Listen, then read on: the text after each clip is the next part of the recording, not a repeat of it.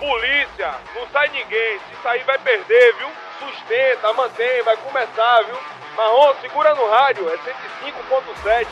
Também estamos no Spotify, na Amazon e na Applecast, viu, porra? Alfa 11, Alfa 11, aqui é sem censura, porra! Atividade, porra, o Seguizo é bicho. Toda quarta tem, viu? Se liga no Alfa 11. Se inscreve nessa porra e ativa a notificação, caralho. Vai perder, é? Boa noite! Boa noite Hoje eu vou entrevistar Matos, né? Hoje a entrevista é com o Matos. Matos tá aqui para ser entre... para contar um pouco da história dele. Surpresa! Mentira, mentira. Família, boa noite. Obrigado a todo mundo que está entrando aí na live. Se você pediu a chuva, aguente a lama que ela vem. Matos tá com a boca cheia, né? Mal educado. Cadê minha caneca, velho? A caneca da gente, qual foi o caso? Hoje, hoje tá, hoje tá zaralho, zaralho. Acabou de ter uma ocorrência comigo aí agora há pouco aí. É... Mas é isso. Hoje, como vocês sabem, nosso convidado especial, direto do United States America, Internacional é, hoje. É, polícia de fora hoje pra gente poder bater um papo, né? Ao vivo na 9 FM 105.7. Até que horas, Ariel? 22 horas. Até 22 horas. Aqui no YouTube a gente vai continuar, caso passe do horário, né? Então é isso. Chama o nosso convidado aí, o povo ver. Ó o homem lá, ó. Já tá aí? Meu irmão. E aí, galera, boa noite. a honra é nossa aí. Como é, divide a tela pro pessoal ver, faz o negócio ficar bonito aí, para ver o rosto dele. Ai, que, que, que coisa oh. mais linda. Direto de Salvador, Bahia, Boca do Rio, para os Estados Unidos. É isso aí, meu irmão. Meu irmão, se apresente aí pro nosso público, diga seu nome, de onde você veio, conte sua história, pro povo te conhecer um pouquinho, antes da gente chegar e falar em polícia, strike, troca de tiro, porrada e bomba. Opa. Bom, boa noite, pessoal. Meu nome é Ricardo Cavalcante. Eu sou nascido em Recife, é, criado em Salvador até os 13 anos. Como, como o Correia está falando aí, eu, eu, passei a maioria dos do meus anos em Salvador, em, em, na Boca do Rio. É, vim para cá aos 13 anos, para os Estados Unidos. É, servia o exército aqui aos quando eu tinha é, 20 anos, servia o exército. É, passei nove anos no exército, quatro anos ativa, e mais cinco anos na reserva do Exército. E depois do Exército, eu ingressei na minha agência que faz parte do Departamento de Segurança Nacional dos Estados Unidos, que é a CBP, é, para Customs and Border Protection. A gente faz todo o trabalho de tudo e todos que entram nos Estados Unidos, é, a parte da imigração, que são as pessoas, e a parte da alfândega customs em inglês, que são todas as coisas que entram nos Estados Unidos. E já fazem 10 anos que eu estou na agência, inclusive dia 25 de agosto fez 10 anos. E estamos aí para contar a história, resenhar um pouquinho aqui. Me tira uma dúvida, não é uma instituição militarizada, né? Correto, não é uma instituição militarizada, ela, ela se equipara muito mais com com a Polícia Federal, digamos assim. É, ela não. ela não. É. Um pouco de, de, de, A gente. Eu entendo isso, a gente que é polícia não pode falar é, certo tipo de coisa para não estar. Tá, é, não, não é só a questão do prejuízo, né? Não tá revelando coisas internas da instituição. É. O nosso inimigo é. é o criminoso, né? Então, quando a gente passa, explica muito ao nosso, ao nosso inimigo, faz com que ele conheça, ele tem vantagem sobre a gente para poder driblar as manobras né, do crime organizado. Irmão, me diga uma coisa: nasceu em Recife, Boca do Rio, Salvador, conheceu um pouquinho da PMBA, né? Com certeza, aí, com certeza. E aí depois vai para o estrangeiro, para os Estados Unidos, né? Serve o exército e hoje tá, tá aí um brasileiro servindo. É naturalizado você, né? Para poder ser policial aí tem que ter, tem que ser natural, tem que ter a naturalidade, né? A, como é que Cidadão fala? Americano. Cidadão americano. Então você tem dupla nacionalidade, tanto brasileira quanto estrangeira, né? E no exército a experiência teve alguma experiência no exército assim marcante para passar para a gente, principalmente porque a gente vê a diferença na cultura, né? A valorização do, do servidor aí nos Estados Unidos é totalmente diferente daqui do Brasil. O, o militar aí, o cara que serve o exército, ele é considerado um herói de guerra. Herói da pátria. Né? Eu queria que você contasse um pouquinho dessa sua experiência no Exército também. Sim, claro. É, eu acho que é, esse, essa imagem que o, o, veterano tem hoje aqui nos Estados Unidos, ela passou por várias. É, teve várias mudanças, né? Se você pega a época do, do Vietnã, quando o veterano voltava dessa guerra, como ela era, era não popular, não é, no, no, no, no na vista do, do público, o pessoal chegava aqui da guerra e era cuspido na cara, era chamado de é, matador de criança, aquela coisa toda, porque se vendia uma ideologia, uma ideologia de paz e amor, aquela coisa toda. E ao longo do tempo, isso foi mudando.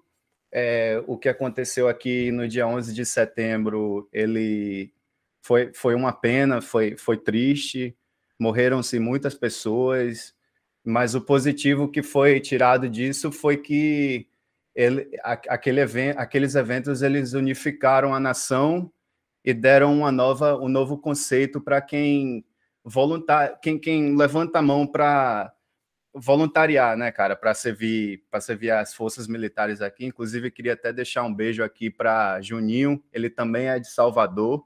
Ele, ele é sargento é, do Exército Americano. Ele está eu acho que ele está na, na Alemanha agora, na base lá. É, queria deixar esse abraço para ele. Eu tenho certeza que ele está vendo aqui também a live. É, e é isso, cara. Quando eu entrei em 2018, a, a guerra com o Iraque já estava é, a todo vapor. É, a invasão já tinha, já tinha acontecido é, anteriormente, no, em 2003, e foi se é, dando conta né, na, no, no no popular que o que a gente faz pela nação é, é o custo do que a gente pode curtir hoje, né? A nossa, a nossa liberdade, ela, ela foi comprada com o sangue de, muito, de muitos americanos e, e eu falo assim, cara, os Estados Unidos ele é composto de ele, ele, é um compilado de todo mundo, o mundo inteiro. Aqui, se você olhar no exército, tem brasileiro, tem mexicano, tem tem chinês, tem russo, tem ucraniano, tá entendendo? Então assim, é, quem levanta a mão aqui para servir, é, eu acho que tem que ser respeitado e é, é como você falou, cara, é no, no, no podcast lá, o outro seu podcast lá, que o policial é irmão, para mim, o soldado também é irmão, cara, porque o valor que esse pessoal tem é, é demais, cara, é, incom é incomprável. Um, um fato, irmão, marcante, né? Pelo menos é. para mim, que sou da área policial, foi o o 11 de setembro. 11 de setembro, né? Você já estava nos Estados Unidos? Não, então, cara, 22 é... anos atrás. No dia, no dia 11 de setembro, eu me encontrava na minha classe, na minha sala de aula, é, lá em um lugar chamado Union City, numa escola chamada Roosevelt, numa sala, numa sala número 304, com vista direta para as torres gêmeas do, de Nova York. É, logicamente, quando aconteceu o primeiro incidente, pegou todo mundo de surpresa, ninguém estava olhando, mas já quando começou a pegar fogo aquela primeira torre ali, todo mundo já direcionou a atenção ali para a janela. E assim, cara, eu uma coisa que eu queria muito é, tirar da minha cabeça é a imagem de ver um, um avião daquele, cara, batendo em um prédio eu, eu vi isso com meus olhos, meus próprios olhos, e assim, cara, nessa, época eu era, eu era recém-chegado aqui nos Estados Unidos, não tinha, eu não tinha muito conhecimento do inglês, não estava entendendo muito o que estava acontecendo ali, mas é, eu sabia já que, poxa, tem dois prédios pegando fogo ali e deve ter, deve ter gente morrendo. É, a, nesse então a gente ainda pensava que foi um acidente, mas aí logo depois é, o, foi mandada a ordem de descer todos os aviões, de descer todos os aviões que, que faziam tráfego no aéreo aqui nos Estados Unidos, no espaço aéreo, e eu, né, eu, eu pedi para o meu professor para ir fazer xixi, cara, nessa, nessa hora. E quando eu voltei do banheiro, imagina você, cara, eu voltei do banheiro, eu tava naquele corredorzão ali de escola americana, sabe como é, né? Igual os filmes. Meu irmão, eu escutei um barulho de, de avião, cara, ensurdecedor. Pensei, pô, velho, vou morrer aqui agora, cara já bateu dois aviões no prédio, vou, vou morrer aqui. Mas, já, mas não era, cara, era, já era o, o, o os nossos F-18, né, que já estava fazendo é, a, a, a, patrulha, né, aérea, e nesse aéreo. dia, cara, todo mundo, tipo assim, só podia só podia estar tá no ar quem era militar. E foi muito legal, assim, de ver, né, esse, essa, essa resposta imediata do governo, e até hoje, cara, isso marca muito esse lugar. Mudaram-se muitas coisas, até, até para o imigrante mesmo, que chega depois desse, desses eventos, como, por exemplo, você conseguir uma carteira de motorista aqui, antigamente não se precisava ser legal aqui, não... Hoje em dia é, tem um sistema de seis pontos, onde você tem que mostrar o seu seguro social, que é, o, é, é como se fosse o CPF aí, você tem que mostrar o seu green card, se você for residente, você tem que provar que você ou é residente legal ou você é cidadão para poder obter a, a carta de conduzir aqui, que é o carta de motorista. Irmão, é, nosso amigo Fábio tem uma pergunta para você. Na verdade, é, vai chegar aquele momentozinho que vamos fazer uma publicidade rápida aqui, só para a gente atualizar o link. Beleza, Ricardo, por causa do tempo da, da ligação? Mas aí o, a ligação vai cair rapidinho, o, nossa equipe técnica já vai reconectar com você, ok? Aproveitando, Raniel, tem um anunciante parceiro do Alfa 11. Com você, Correia. Ótica Fidelis. Vamos falar da Ótica Fidelis? Eu, eu tô achando interessante essa, essa entrevista com o irmão aí, principalmente pelo fato de de dele ver como a guerra do Vietnã, ele começou falando da guerra do Vietnã, que era né? mal vista, né? Que era mal vista porque violência, que matou criança e, e, e etc. Até que os Estados Unidos sentiu na pele o ataque terrorista. É, é, o que, é o que algumas pessoas não enxergam às vezes que a, a única solução combater o mal é com violência. Exatamente. Uma violência superior à violência que o mal exerce. Já tá com a joga o texto aí pra gente anunciar nosso nosso parceiro. Vamos falar rapidinho aí da Ótica Fidelis, que é parceira aí do Correia, parceira do Alfa 11, uma empresa forte, a melhor loja de óculos do Brasil, indicação do nosso querido Correia. O verão está chegando e a Fidelis tem tudo o que você precisa para se destacar com estilo. E o melhor de tudo é que eles enviam para todo o Brasil, para que todos possam aproveitar o melhor da moda. Nossa equipe vai colocar aí o QR Code na tela e você vai se conectar diretamente com a galera da Fidelis Eyewear para escolher o seu óculos e ficar prontinho para o verão. Esse link, Fábio, é Instagram, WhatsApp, ok? Instagram? Instagram. Aí, pessoal, vou pedir a vocês aí, né? Depois que terminar a live, o vídeo vai ficar salvo, seguir o pessoal da Óticas Fidelis, que é parceira nossa, né? Pedir esse, esse apoio da, da do povo que está assistindo, que acompanha a gente. É dessa forma que fortalece o nosso trabalho e faz com que a gente continue com força. E aí já conseguiu manter contato com o convidado de novo? Mandou o link para ele aí. É, o convidado está voltando. Hoje, hoje a situação foi. Acabou tendo uma situação comigo, né? Antes de eu chegar aqui. Imprevistos ao vivo. Imprevistos acontecem. Correr parece que atrai. Eu não vou falar nada, não, porque a corregedoria está na live. Mas não foi nada demais, não. Saiu todo mundo vivo e bem, graças a Deus né? E aí, Ariel, traz o convidado de novo aí. Qual foi? Ao vivo é assim. Hoje, como eu falei a vocês, a surpresa de hoje, entrevista Matos, a gente trouxe um convidado, né?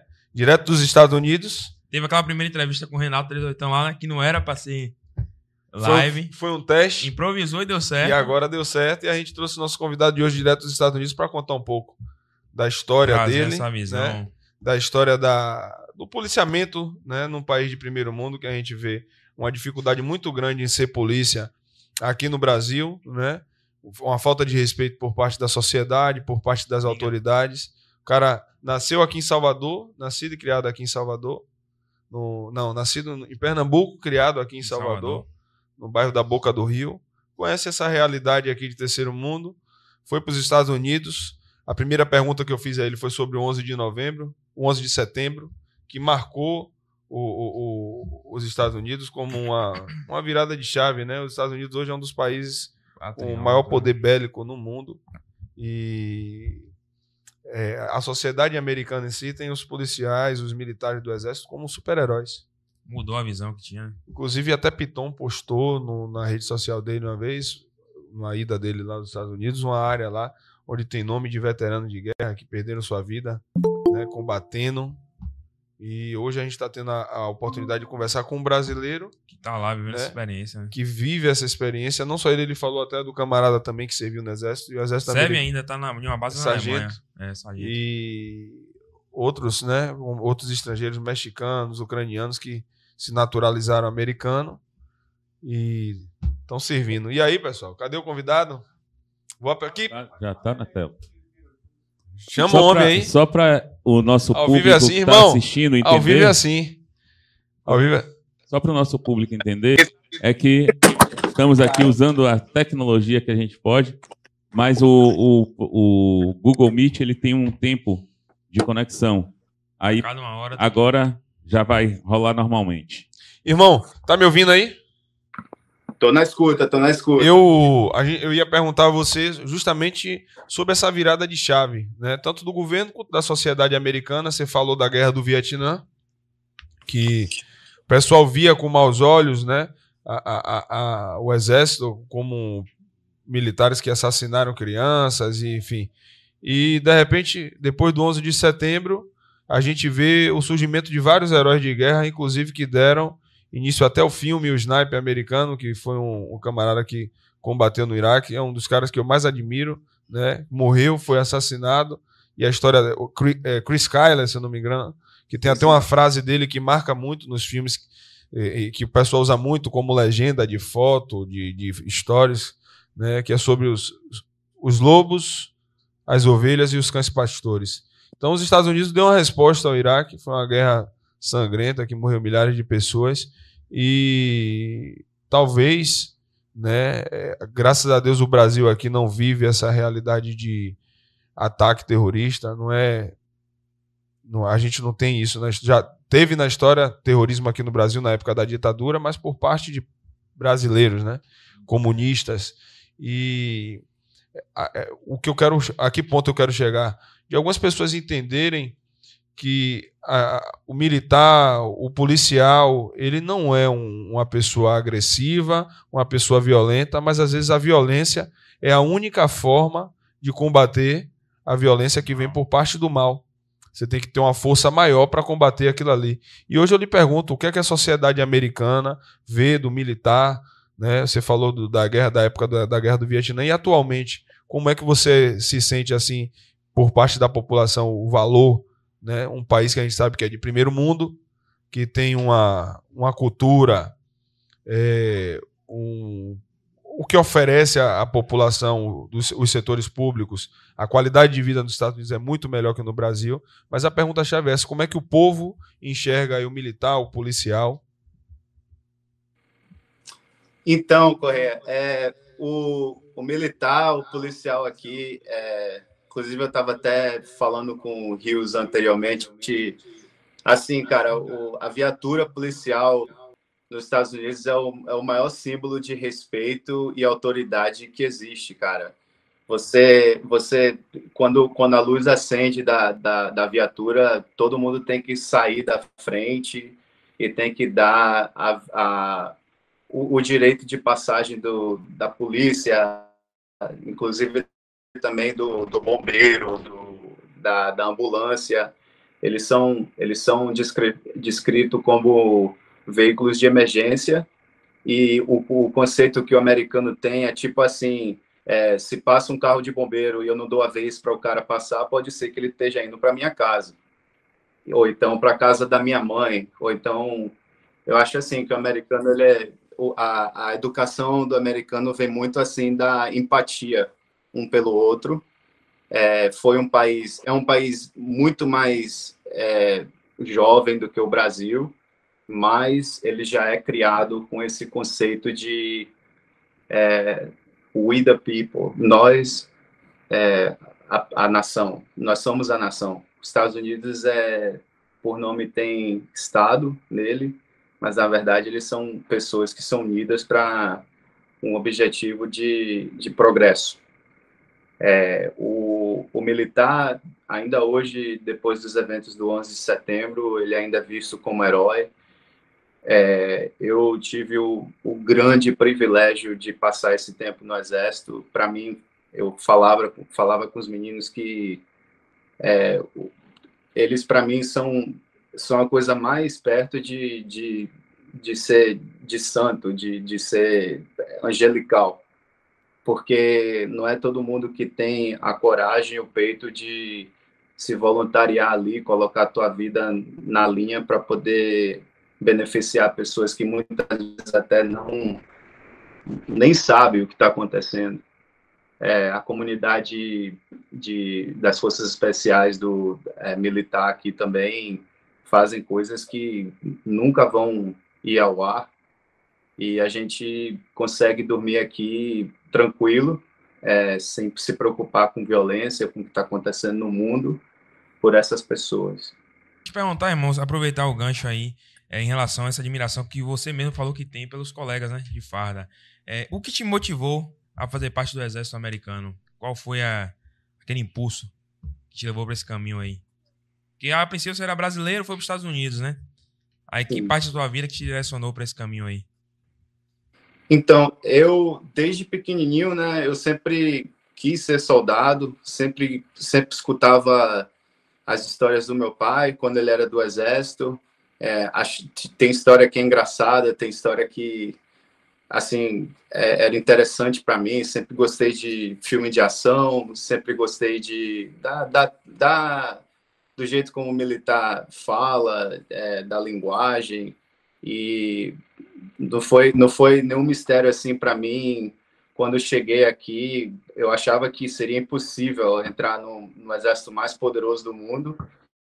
E, cara, eu, quando eu fiquei sabendo que, é, na época, né, como o país estava em guerra, eles estavam aceitando é, até os, os, os é, residentes, né? Aí eu peguei, dei entrada, assinei um contrato de oito anos com o Exército, o, recruta, o recrutador me perguntou é, quando que eu pretendo ir para o curso básico. Eu falei, eu posso ir agora. Ele falou, tá maluco, velho?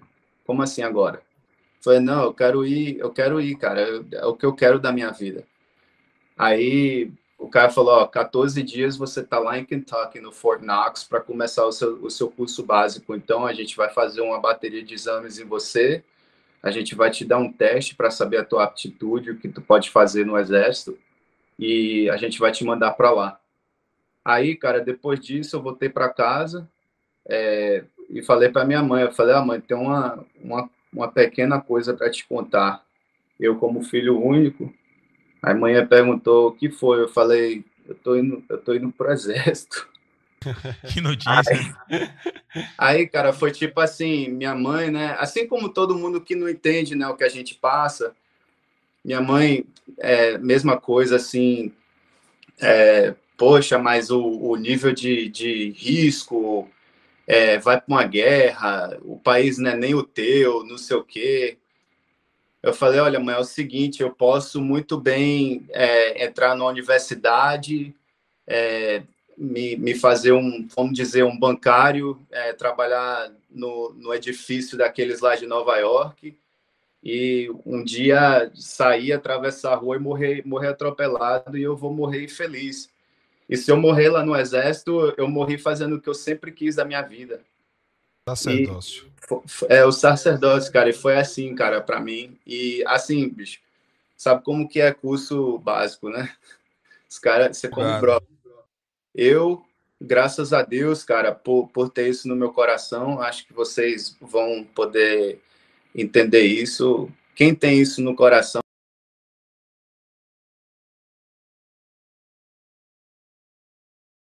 E até hoje, cara, eu, eu, eu não me arrependo. Se eu pudesse voltar atrás, eu faria tudo de novo, cara, do mesmo jeito. Irmão, o nome disso é sacerdócio, né? Eu, eu tenho uma pergunta para fazer para você. A sociedade americana sabe que nas Forças Armadas, na polícia, tem estrangeiros. Como é essa recepção por parte deles? É, assim, eu, a gente é respeitado é, como individuais americanos, patriotas, e além disso, a gente tem favoritismo quando o assunto é oportunidade. Se você serviu esse, esse, esse país daqui, Coreia, é, você, você é mais americano que nasceu aqui. Porque a, a coragem, a, a, admiração que o público tem, que o governo tem com, com quem é capaz de, de voluntariar para fazer o serviço militar aqui é, é top. É, isso daqui atrás, é, só para só vocês terem uma ideia, esse, essa aqui atrás, se ela tocar o solo, você tem que queimar ela. Sabia? Isso é uma, isso é uma lei aqui nos Estados Unidos. Ela não pode tocar o solo. Então, assim, porque essa parte vermelha dela, ela, ela é o sangue de todo mundo, cara, que contribuiu para essa aqui estar tá do jeito que está hoje. E eles levam isso com toda a reverência do mundo, cara. Ricardo, irmão, é, você falou, tocou num ponto importante. Você já deve ter visto o vídeo aqui que a, o pessoal queimando a bandeira do Brasil usando para carregar o lixo, né? É, para alguns, algumas pessoas vão dizer que você é um cara alienado, um cara que tá, né? É, é, essa nacionalidade, esse, esse valor, esse patriotismo a gente vê nos Estados Unidos de uma maneira muito clara. A gente vê na frente das casas. E natural, né, irmão? Dos imóveis, o pessoal com a bandeira. E aqui a gente viveu uma época que, inclusive, chegou a ser proibido a bandeira do Brasil. E era tida como um partido político. Entendeu? É, é, é, a que ponto chegou o, o, o, Brasil, né? Eu perguntei a você sobre a questão das pessoas daí, como tratam é, o estrangeiro que está dentro das Forças Armadas, dentro da polícia, e você respondeu dizendo que é considerado mais americano até do que os próprios americanos. Irmão, é, eu estou vendo a bandeira aí atrás de você e eu queria que você falasse um pouquinho desse sentimento que você tem pelos Estados Unidos, né? Tudo que você viveu aí. Acontece um pouco dessa história pra gente. Lá vem madeirada, hein? é o seguinte, cara. É, em 2009, eu retornei ao Brasil pela última vez para ver meu pai. É, chegando lá no aeroporto de Recife, eu tive uma, a seguinte reflexão. Eu estava observando as, as malas vindo, né, no, na esteira e tudo, e pensei comigo mesmo, cara. Pensei assim, poxa, é, voltei para minha para minha pátria amada, salve, salve, né? Eu, eu, eu sou daqui, eu sou filho dessa terra. Eu estava com muita saudade, poxa. E imediatamente, cara, depois de depois dessa reflexão, eu pensei o seguinte eu falei, meu Deus, tudo que eu consegui na minha vida, tudo que eu sonhei, pelo jeito que está essa pátria hoje, eu, eu nunca ia conseguir chegar onde eu cheguei.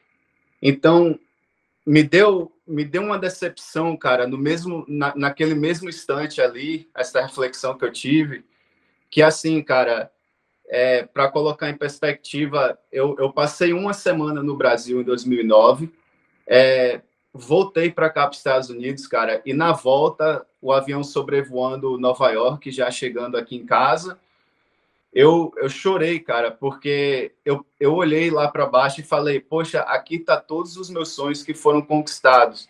Aqui tá minha casa, aqui tá o meu carro, ali tá o meu quartel, onde eu sirvo, onde eu sou bem recepcionado. A minha casa é aqui, Aí, cara, o que que acontece? Ao longo dos anos, a gente vendo tudo que vai acontecendo no, no Brasil, toda, toda, toda essa vagabundagem e toda essa safadeza que vai acontecendo no Brasil, eu, como, como uma criança, eu sempre tive pessoas, brasileiros como Ayrton Senna, como, como referência, como herói para mim. E eu mudei o meu pensamento a respeito do Brasil, cara pessoas como Ayrton Senna, como Soldado Correia, como Glauber, como tantos outros brasileiros que acreditam no que fazem, certo? Então, eu decidi, na minha cabeça, eu decidi que como brasileiro, eu não posso desistir da minha nação.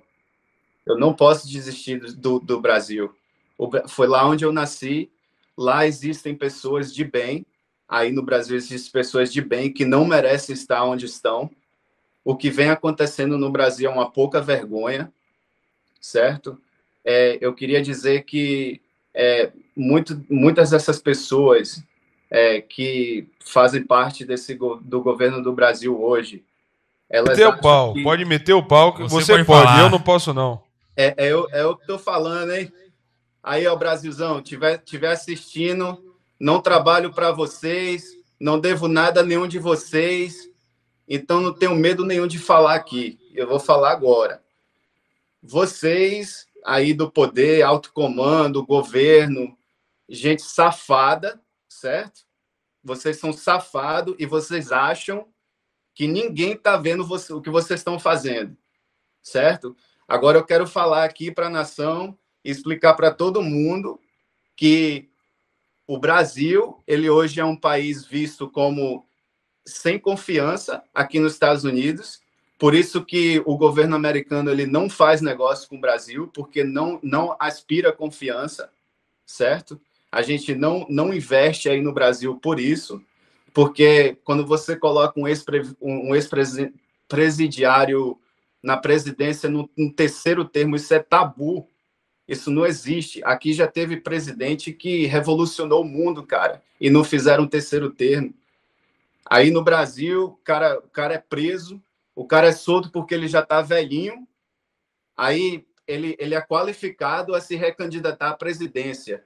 Aí o cara vai fazer uma, ele vai fazer uma, uma, uma um procedimento é, médico e coloca não o vice-presidente, mas a mulher dele que ele achou não sei aonde, na cadeia, quando ele estava na cadeia, certo? Então, assim, se hoje eu estou falando isso para vocês, é porque as pessoas que, que, que fazem a diferença aqui nos Estados Unidos, que levam investimentos para fora daqui, dólares e, e outras coisas mais para beneficiar outras sociedades mutuamente com a dos Estados Unidos, eles também observam isso. Isso não está, isso não tá ficando, isso não está é, sem, sem, é, sem notoriedade. O pessoal, o pessoal sabe o que está acontecendo. É, o que aconteceu com Correia, escutem bem, o que aconteceu com Correia, já sabem, entendeu? É uma pouca vergonha. Eu estou falando isso. Eu não estou não, não pedindo permissão ao Correia nem nada, porque não é ele que está falando isso, sou eu que estou falando isso certo? Eu não trabalho para vocês, eu estou falando. É, é um desrespeito. Isso é um patriota que se emocionou, falou o que tinha que falar, falou a verdade. Tem muita gente que ecoa o que ele falou aí, certo? E, e não, não teve a coragem de falar, mas ele falou, está sofrendo consequências injustas. E eu acho que é o seguinte: está na hora do, do fraco se levantar e, e mudar esse país porque esse pessoal que nesse tipo de atitude aí, de afastar a correia, de, de fazer essas coisas por trás dos panos, eu quero que vocês saibam, meus irmãos, que o mundo inteiro está vendo isso, certo? E vocês estão causando uma, uma imagem para o Brasil que ela é completamente deteriorante para o Brasil. E o Brasil não merece isso, o brasileiro não merece isso certo? E eu acho que chegou a hora de até até para o pessoal que mora fora do país, que tem posições e tudo, não desista do nosso país. Eu sei que a gente conquistou nossas coisas fora. Isso foi através dos nossos, do nosso suor, da nossa lágrima, do nosso sangue. Mas isso não significa que a gente deixa de ser brasileiro e a gente não pode dar as costas aos guerreiros que ainda lá estão, como aconteceu com Correia, e como acontece tantas outras vezes que a gente nem é, sabe.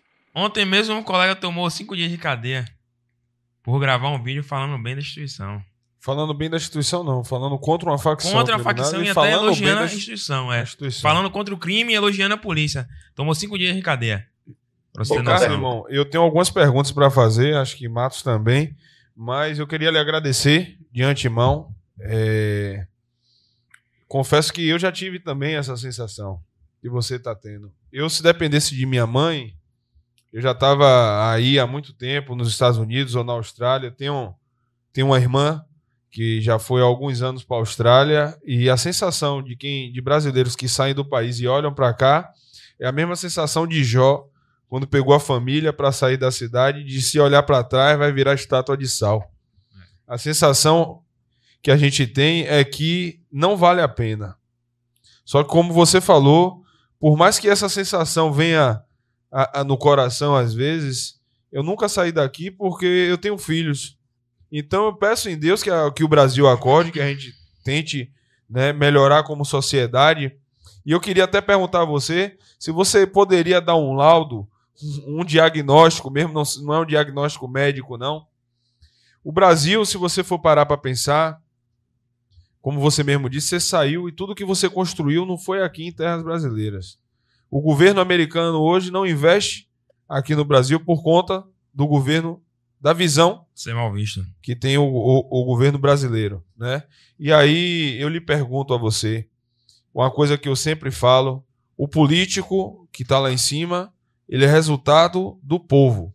Não o povo é resultado desse político, porque é o povo quem coloca lá, né? E a nação ela é composta pelo povo.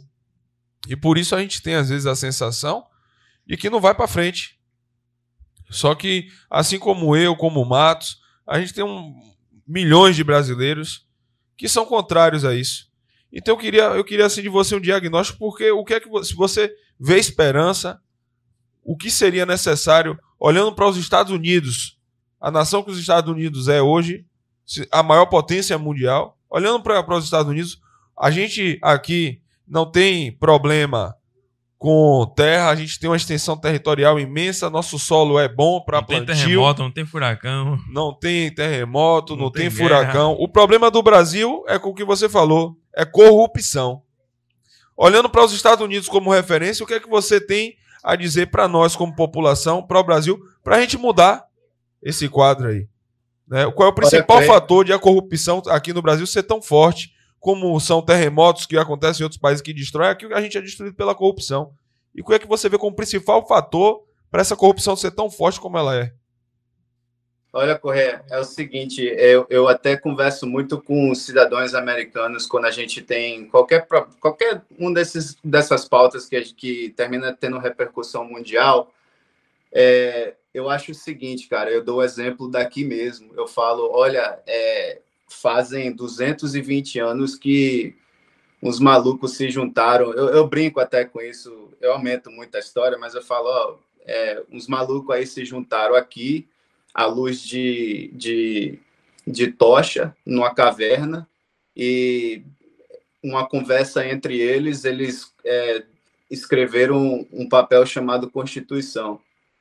E nessa época, meu irmão, os Estados Unidos era controlado, não era os Estados Unidos, era uma colônia controlada por um império com a maior, a maior marinha do, do, do universo já criada, que era a Marinha Royal é, inglesa. E essa ideia que surgiu ali, esse documento que foi escrito, que foi assinado pelos nossos é, é, pais fundadores aqui dos Estados Unidos, ele repercutiu. Isso aqui, cara, virou uma nação eu acho que eu acho que a ideia é essa, cara. Hoje a gente está em 2023. Eu acho que o AlphaCast, tanto o AlphaCast como tantos outros que tem aí, que estão tendo uma repercussão legal, cara. Eu acho que é, a solução para o problema que existe hoje é a comunicação, é, é a união entre as pessoas. É, você falou um ponto aí de que o, o político ele, é, ele, é, ele recebe a função dele é, pelo, pelo poder do povo, poder do voto. Eu eu tenho me, minhas reservações com a, com a última eleição é, presidencial, é, que diga-se de passagem que foi observado no dia 11 de, no dia 7 de setembro aí, é, é vergonhoso. Então, assim, eu acho que quanto mais a gente conversa, quanto mais a gente se junta é, como, como povo, é, e expõe esse tipo de coisa, a gente consegue sobressair, consegue expor essas coisas e consegue desestruturar o que direi com, direi com toda admiração é, o pessoal da esquerda, eles são organizados, é, são, deve ter muita, muita influência de, de né, do, do, crime organizado, de máfia, essas coisas. O pessoal sabe quem atingir. É, e eu acho assim que a única forma de lidar com isso é a maioria do povo que sofre tanto é, se juntar, é, continuar expondo essas coisas. Guerreiro, guerreiros como você, como tantos outros que vieram antes, cara. É, hoje a gente está em 2003, a gente tem acesso à comunicação do jeito que a gente tem é, e colocar isso a, a, em público, porque nações como essa aqui é, é observam essas coisas e, e condenam essas coisas. É, e, e, isso cria uma, uma certa estigma, onde, é, se Deus quiser, um dia o, o que acontece que o que acontece com, com essa, essas organizações é, criminais né, seja exposta e, e, se desmorone, cara. E você acha, irmão, que tem ligação, é, isso que você falou, né, da informação, da comunicação nas redes sociais, com essa perseguição que vem acontecendo aí pra galera que tá na mídia expondo essa realidade? Como o caso de Correia aqui na Bahia e vários outros. É muito nítido, cara, que é, você, você, eu achava que, eu achava, eu sempre tive essa dúvida. Poxa, aqui chama-se o país da liberdade, mas pô, tem tanta lei aqui. Como é, como, como assim liberdade? Se lá no Brasil eu posso andar sem camisa, não sei o quê, irmão. É, o que aconteceu com Correia é um, é um grande exemplo de que não há liberdade no Brasil. A Constituição ela está defasada no momento, a Constituição brasileira. É, o Correia não falou absolutamente nada ilegal. Ele, ele somente falou a verdade ali. E isso é nítido. Tem muita gente influente, muita gente de credibilidade que está de acordo com o que ele falou, mas que ao mesmo tempo também tem medo de falar por, para não, sof não sofrer repercussão negativa. Então. É, é isso mesmo. Irmão, tem uma pergunta até aqui de Rodolfo Jacob. Em, em Nova Jersey, esse cara é uma lenda entre os policiais. Já trabalhou lá, foi? Eu sou daqui, tô aqui ah, em Nova ah, Jersey. Coisa boa. Ricardo, irmão, deixa eu te falar. O que eu tenho para perguntar para você, as dúvidas que eu quero tirar com você, vai, a gente vai levar pelo menos sete horas de bate-papo hoje. Entendeu? Porque eu tenho muita pergunta para lhe fazer. A gente atrasou na live e a audiência tá um pouco baixa, porque o pessoal deve ter pensado até que aconteceu alguma coisa. Mas a culpa foi minha eu vindo para cá um motoqueiro deu uma fechada no meu carro, ele acabou batendo no meu carro, caiu. Todo mundo bem. Ele era uma pessoa, aquele menino bom, menino, menino de, de, vó. menino de vó, né? O menino de vó vai deixar a vovó, o menino de vó vai deixar a vovó. Era um menino de vó, né? Conseguiu correr, deu tudo certo. Mas assim, o que eu tenho acabou atrasando por conta disso. E algumas coisas, algumas, algumas perguntas que eu tenho para fazer para você é como uma cópia de um irmão caçula que observa o irmão mais velho, como exemplo de um filho que observa um pai. Eu vejo o Brasil, eu ouvia muito falar disso, o Brasil está 100 anos atrás da Europa, 100 anos, 200 anos atrás dos Estados Unidos. Então, como exemplo, essas perguntas que eu faço a você é para nós, como brasileiros, tentar copiar o modelo que deu certo para a gente aplicar aqui.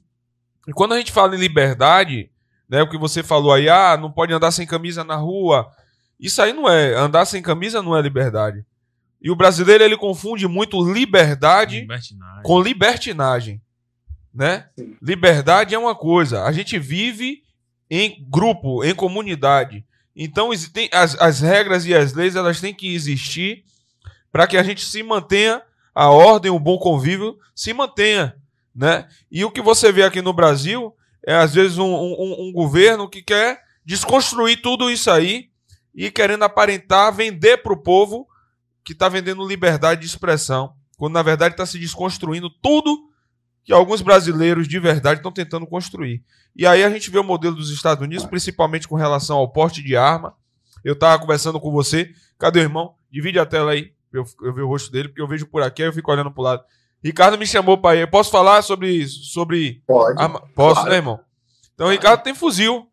Tem armamento aí que nos, eu, eu aqui para ter um fuzil é uma dificuldade. E eu vou chegar aí um dia, meus credores vão me emprestar dinheiro a juros aí. pra eu poder ir para os Estados Unidos para poder ter a experiência de conhecer Ricardo de perto. E eu falo é, a soberania americana, né? O, o, uma pergunta que a gente ouve muito de pessoas que me seguem, é uma pergunta recorrente. Que aqui no Brasil, quando trocou o governo agora aí, um dos passos dados para trás foi retirar do brasileiro o direito ao acesso ao armamento. Como é que o, a, a, sociedade americana, o governo americano vê essa questão de o americano poder ter armas, armas de, de, de calibres, como aqui no Brasil, de calibre restrito? Como é isso aí para o governo americano? E o que você acha dessa, da, dessa realidade que a gente está vivendo agora, que foi tirado o armamento dos CACs, com a desculpa de que essas armas dos CACs estão indo para o tráfico de droga? Né? Queria saber o seu posicionamento. Então, é, por pontos, né? O, o que eu acho que aconteceu aí no Brasil agora é um absurdo. E, assim, por que, que eu digo isso? Porque aqui nos Estados Unidos, é, logicamente que existe oposição do tema, é, de, de se é se, vai, se, se, se é viável é, um, um cidadão ter arma de, de alto calibre, se, se não é por isso que acontece tanta coisa aqui nos Estados Unidos de que você não vê no resto do mundo, né?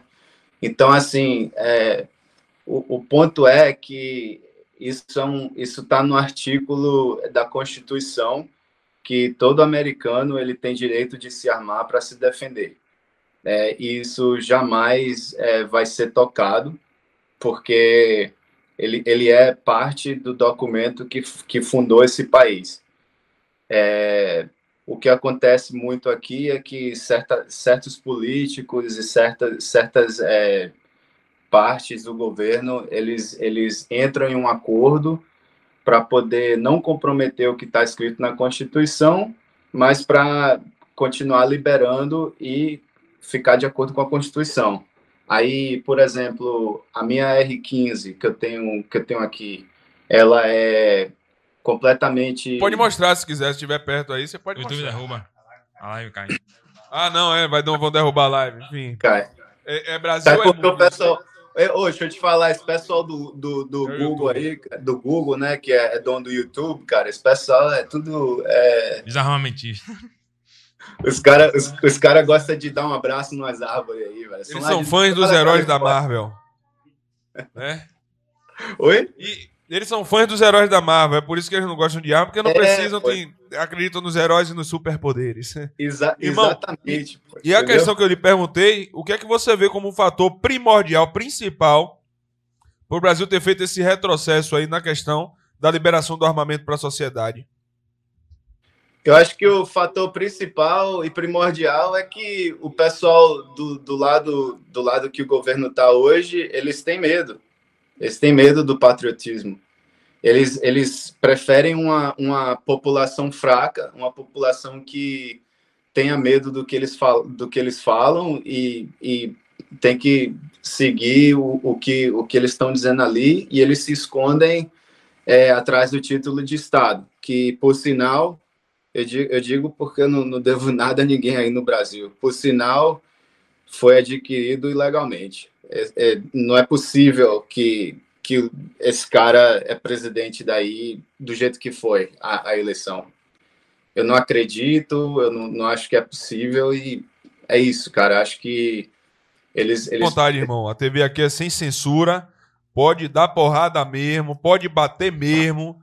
Eu não concordo com nada que o Ricardo tá falando. É Você- Ricardo que tá contando. Você é hipócrita agora, vou, vou fazer parte da, da hipócrita. Não concordo com nada, viu, meu irmão? Não, Não, fale à tô vontade, ligado. que a gente aqui, a Eu gente aqui garante o direito seu de se expressar, né?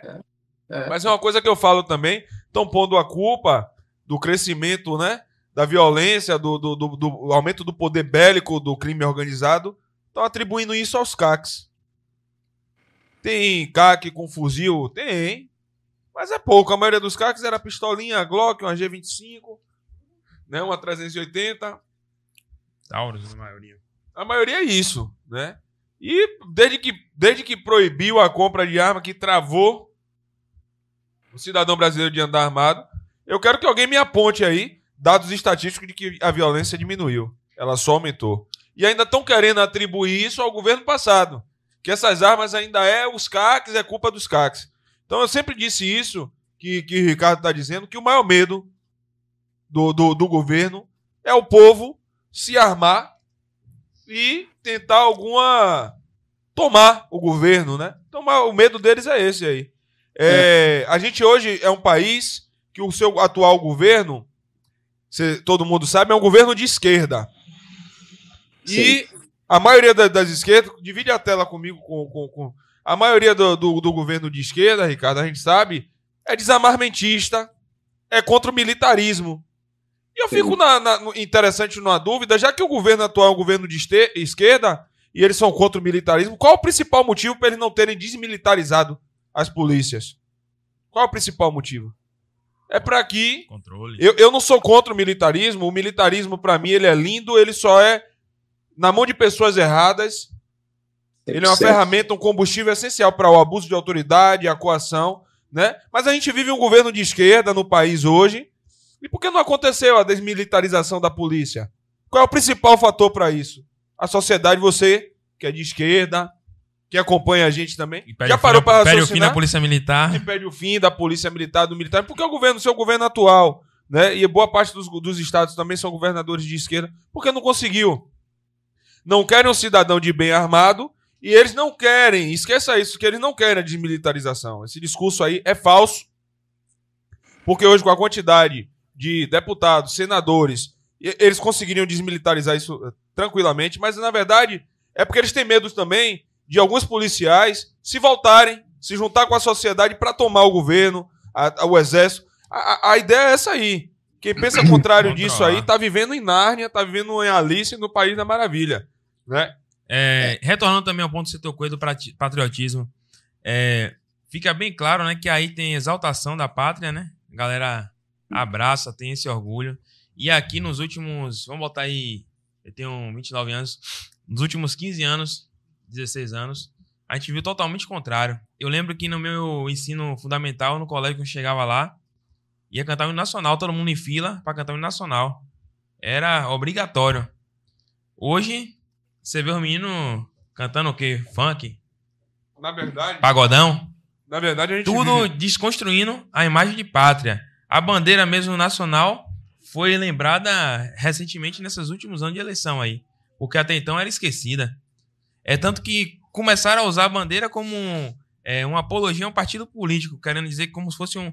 Quem está defendendo aquela bandeira está defendendo um partido. Sendo que é a bandeira da nossa nação, né? Nosso país que a gente vive.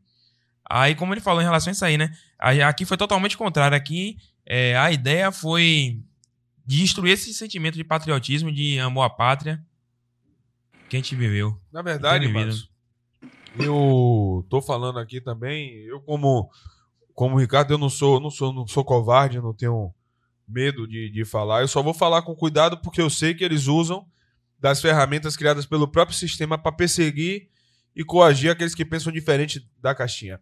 Se você for pegar os países, né, de terceiro mundo, onde a miséria, a fome, né, impera, o governo vende aquela falsa, como a gente falou, liberdade, que é a libertinagem, passa para o povo que quer liberdade, direitos iguais, um falso socialismo. Mas se você for olhar coincidentemente, em todos esses países de terceiro mundo tem uma milícia instalada, militarizada, né? É comum nesses países, você vai países da África, onde tem a miséria, a fome, países da América do Sul, e eu enquadro o Brasil nisso porque a gente vive em um país Pra derrubar uma live assim, não.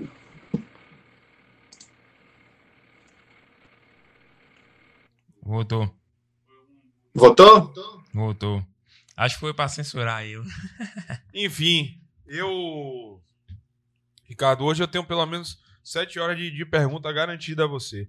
Uma que eu acabei de perguntar a você com essa questão do, do desarmamento, essa lei do desarmamento aqui no Brasil, que a gente sabe que nada mais é do que o governo que tenta tirar do povo o direito a uma revolução ou algo do tipo. Eles, tem, eles temem isso, né? porque é um governo corrupto que se estabelece em cima de corrupção e a gente sabe que tem pessoas que jamais vão aceitar essa corrupção, jamais vão ser coniventes com isso, né? É, muita gente fala sobre o presidente Jair Bolsonaro. Eu queria saber qual é a visão hoje dos Estados Unidos sobre o antigo governo, o, o, a, a, a, em relação ao governo e também à sociedade americana, sobre o antigo governo do Jair Messias Bolsonaro. A gente via acontecendo muito investimento estrangeiro aqui e suspenderam, né? Eu queria saber de você sobre isso também. Então, cara, o, o Jair, quando ele, quando ele terminou a presidência dele, ele veio para cá. É, aqui ele andava tranquilamente, andava é, sem precisar de segurança nenhuma e ele só era parado e abraçado e, enfim, é, o pessoal gosta muito dele aqui, cara. É, eu eu, eu falar a verdade, coisa que eu nunca tinha visto antes, cara, é nessas últimas eleições, eu dirigindo para o trabalho, cara, eu vi carro com, com adesivo do cara para o brasileiro ir no consulado voltar para ele. Ou seja, fazendo campanha que se faz aí no Brasil. Isso, isso, isso é um, um modus operandi que nunca, acho que nunca nem foi pensado aqui nos Estados Unidos. Isso não existe de você colocar um, um, um adesivo de um político no carro para você ir voltar no cara, entendeu? Pode até ter aqui nos Estados Unidos, mas não como como tem aí no Brasil, né, que o político paga, ó, oh, deixa eu te dar uma graninha aí, você coloca esse esse adesivo no teu carro aí e tal, e eu te dou uma grana, não sei o quê, para fazer publicidade. E assim, cara, é, ele, ele é muito bem visto aqui. Ele, inclusive, nessa época que aí esteve como presidente, eu acho que foi uma das raras épocas onde o povo estrangeiro achava que o Brasil estava dando certo finalmente. Boas esperanças. Que renovou as esperanças, que ali tinha uma oportunidade de investimento, de, de progresso, cara. Porque, na verdade, Correia, é, o que acontece com o americano é o seguinte: se eu, se eu tô fazendo um negócio contigo, cara, é, eu, eu, eu quero ter vantagem porque eu tô no negócio para ter vantagem. Só que eu também não quero te quebrar, cara, porque eu preciso que tu te dê bem para eu poder prosperar com o meu negócio contigo, entendeu? Então, os Estados Unidos ele, ele não quer ver o Brasil é, down, né, para baixo e, e, o, e eles ficar o único, entendeu? Não é assim que funciona. Então, foi um dos raros momentos onde o, o americano que eu observei aqui é, achou uma certa confiança no Brasil e que as coisas estavam indo bem. Agora, é, infelizmente, aconteceu o que aconteceu na época do Covid-19, afetou o mundo inteiro, não foi só, não foi só nem aqui nem aí.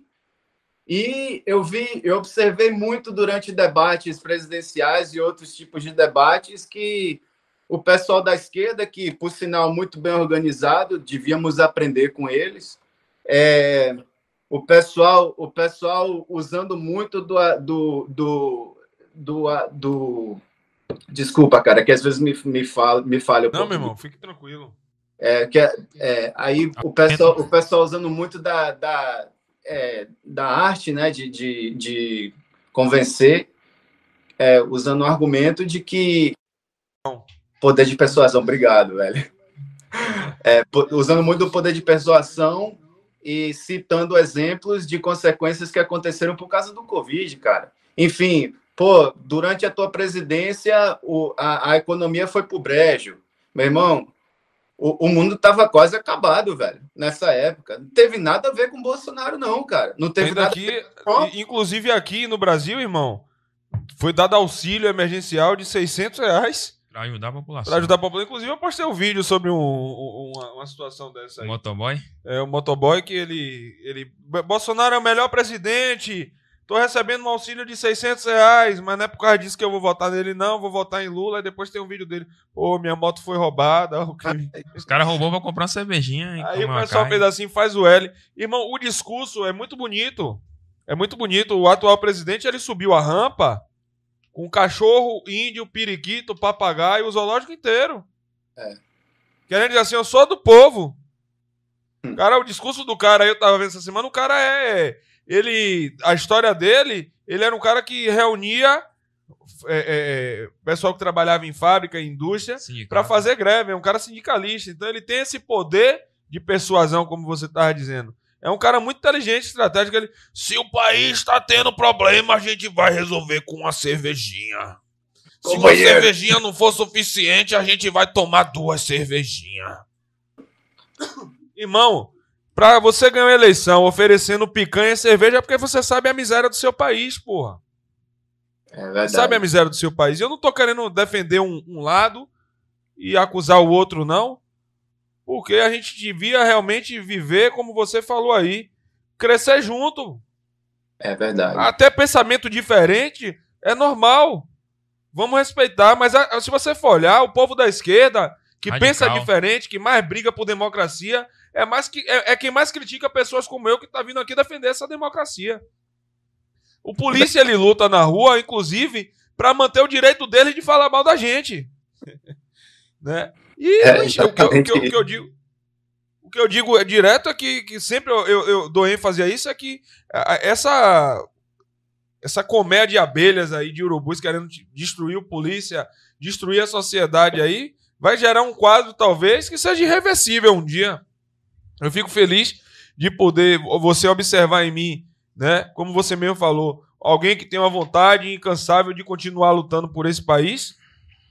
Mas eu não garanto que essa, essa, essa vontade se mantenha para sempre, não. Quem me mantém de pé é Deus, porque eu sei que minha família convive dentro desse país aqui, mora dentro desse país, amigos, familiares, e é por eles que eu luto, apesar de que os maiores combates que eu tive na- como policial não foi defendendo ninguém que eu conhecia, foi defendendo gente que eu não conheço, né? Mas é uma realidade. E eu, eu fico assim, pensando, irmão, não vou, não vou tirar muito de você o, o, o- a entrevista de Ricardo, não é de Correia, né, irmão?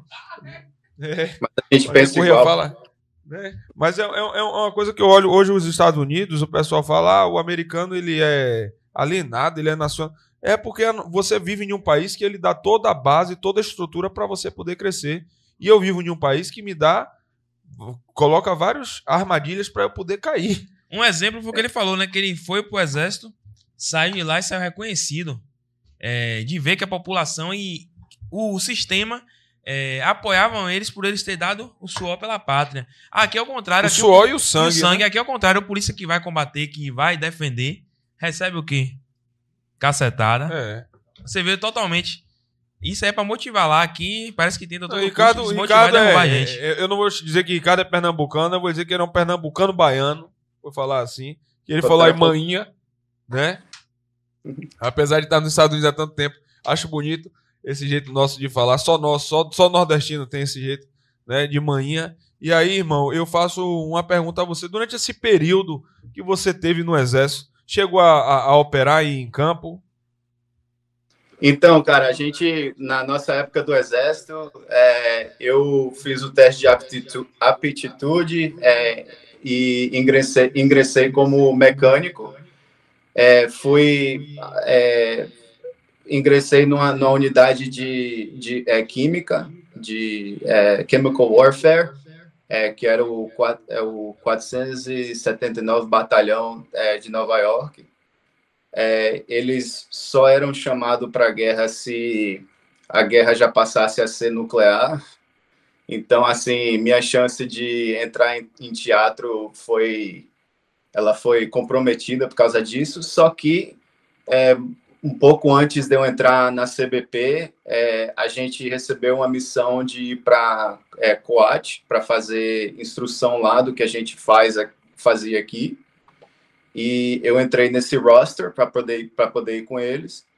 Só que a CBP ligou para mim e eu pedi ao meu capitão, falei, cara, eu você sabe que eu quero muito ir com vocês, mas se eu for passar um ano em Coate e voltar para cá, passar mais seis meses na academia de polícia, eu pô, vou perder minhas amizades, vou perder contato com o pessoal. Eu queria ver se era possível eu ingressar na minha carreira na, na Polícia eh, Federal e se tinha alguém para entrar no meu lugar, que não foi nenhum problema, porque ao contrário do que as pessoas pensam, é, é bastante competitivo para você ir para um, um teatro de combate nos Estados Unidos. Você recebe o seu salário, você recebe um benefício chamado BHA, que é o, o é um, é, um, é um dinheiro a mais que você ganha por estar em zona de risco. e você não precisa pagar aluguel, não precisa pagar uma casa, não precisa pagar nada, e você volta cheio de dinheiro, volta é, bem e tem uma vida inteira pela frente, entendeu? Agora, é, eu pedi para fazer isso e foi prontamente aceitado. Agora, assim, uma coisa que é, uma certa vez eu estava eu tava lá na fronteira é, de Nova York com, com é, Tijuana, do México, e eu recebi uma mensagem no Facebook, cara, e era um, um amigo meu que estava no meu batalhão, eles estavam lá no Coat, e o cara, ele ele me agradeceu pelo meu serviço, pelo pela essa nação, cara. Eu falei assim, meu irmão, você tá louco, velho. Você tá, você tá no meio da, do, do, da zona de guerra aí, cara. Você tá me agradecendo, cara, por estar aqui. Falou, meu irmão, você tá na fronteira, velho. Você tá cuidando do nossa, da, da nossa. Porque o americano tem gíria diferente, né? Você tá cuidando do nosso quintal. Tipo assim, você tá aí, cara. Você tá segurando a barra aí, enquanto a gente tá aqui, meu irmão. Cuida, de, cuida dessa bagaça aí até a gente voltar, velho. E, pô, cara, para mim isso foi. Porque vocês sabem, né? É, combatente, soldado, polícia, você sabe que não dá nem para explicar, né, cara? É, é, um negócio quase que é. espiritual que a gente tem. É, eu falo, eu sei disso. É um sacerdócio, é amor. É. Né? Se não tiver amor pelo, pelo, pelo pai. Primeiro, irmão, eu vou te fazer uma pergunta não é querendo entrar na sua vida pessoal. Não, mas não. aqui no Brasil, a gente vive para trabalhar. A gente vive para trabalhar, não. A gente trabalha para viver. viver. Né? Eu, eu não, tô sendo errado. Mas o que eu, eu pra... A gente vive trabalhando, resumindo. A gente aqui, trabalhando. A gente aqui trabalha, trabalha, trabalha, trabalha. É a coisa mais difícil é, para o brasileiro. Para o americano, eu, eu, eu, eu vou passar essa pergunta para você, mas moradia, você já falou que não teve dificuldade, né?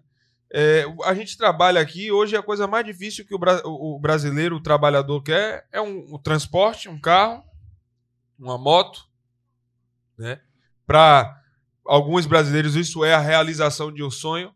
Algo isso, quase impossível. Por isso que a gente às vezes vê o cara em comunidade numa casinha simples, mas com um carrão na garagem, porque é um sonho. E a gente vê a diferença do valor de um automóvel aqui no Brasil pra, em relação aos Estados Unidos, né? Então, assim, o imóvel aí, pelo que eu soube, eu sei que é caro, né? Pelo que chegou a mim, eu sei que é caro. Mas eu quero entrar numa, numa situação. Questão salarial. Hoje, o policial americano, ele é bem pago? Então, então Correia, assim, ele... O, o que a gente ganha aqui é, é, até, é até público, né? Eles publicam isso. Eu, por exemplo, o que eu ganho hoje aqui é é 140 mil dólares por ano. É, eu tenho eu tenho um Tesla na minha garagem, tenho um, um Jeep também. É, minha casa ela gira em torno de 800 mil dólares hoje. E assim, cara, o, o que eu quero dizer com isso é a, a classe média aqui no, nos Estados Unidos ela, ela ainda ela ainda existe ela ainda ela ainda tá de pé, entendeu? Eles eles lutaram muito para manter isso através de de é, de uniões, né? Que eu acho que é, chama sindicato, é, direitos traba trabalhistas, muitas coisas assim. Então é, é, é, bastante compensado aqui o que a gente faz, cara. É, por exemplo, é, no domingo, quando eu trabalho, eu recebo hora e meia. É, se você faz hora extra, você recebe dobro.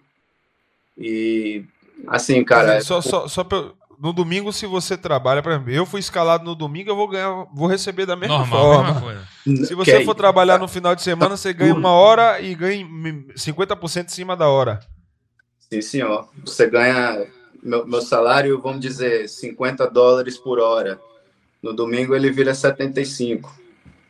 É, de noite, se passar da hora, da, das 9 horas que a gente faz. Ah, eu, vou, tô indo para aí, viu? Eu tô indo para aí, viu, Ricardo?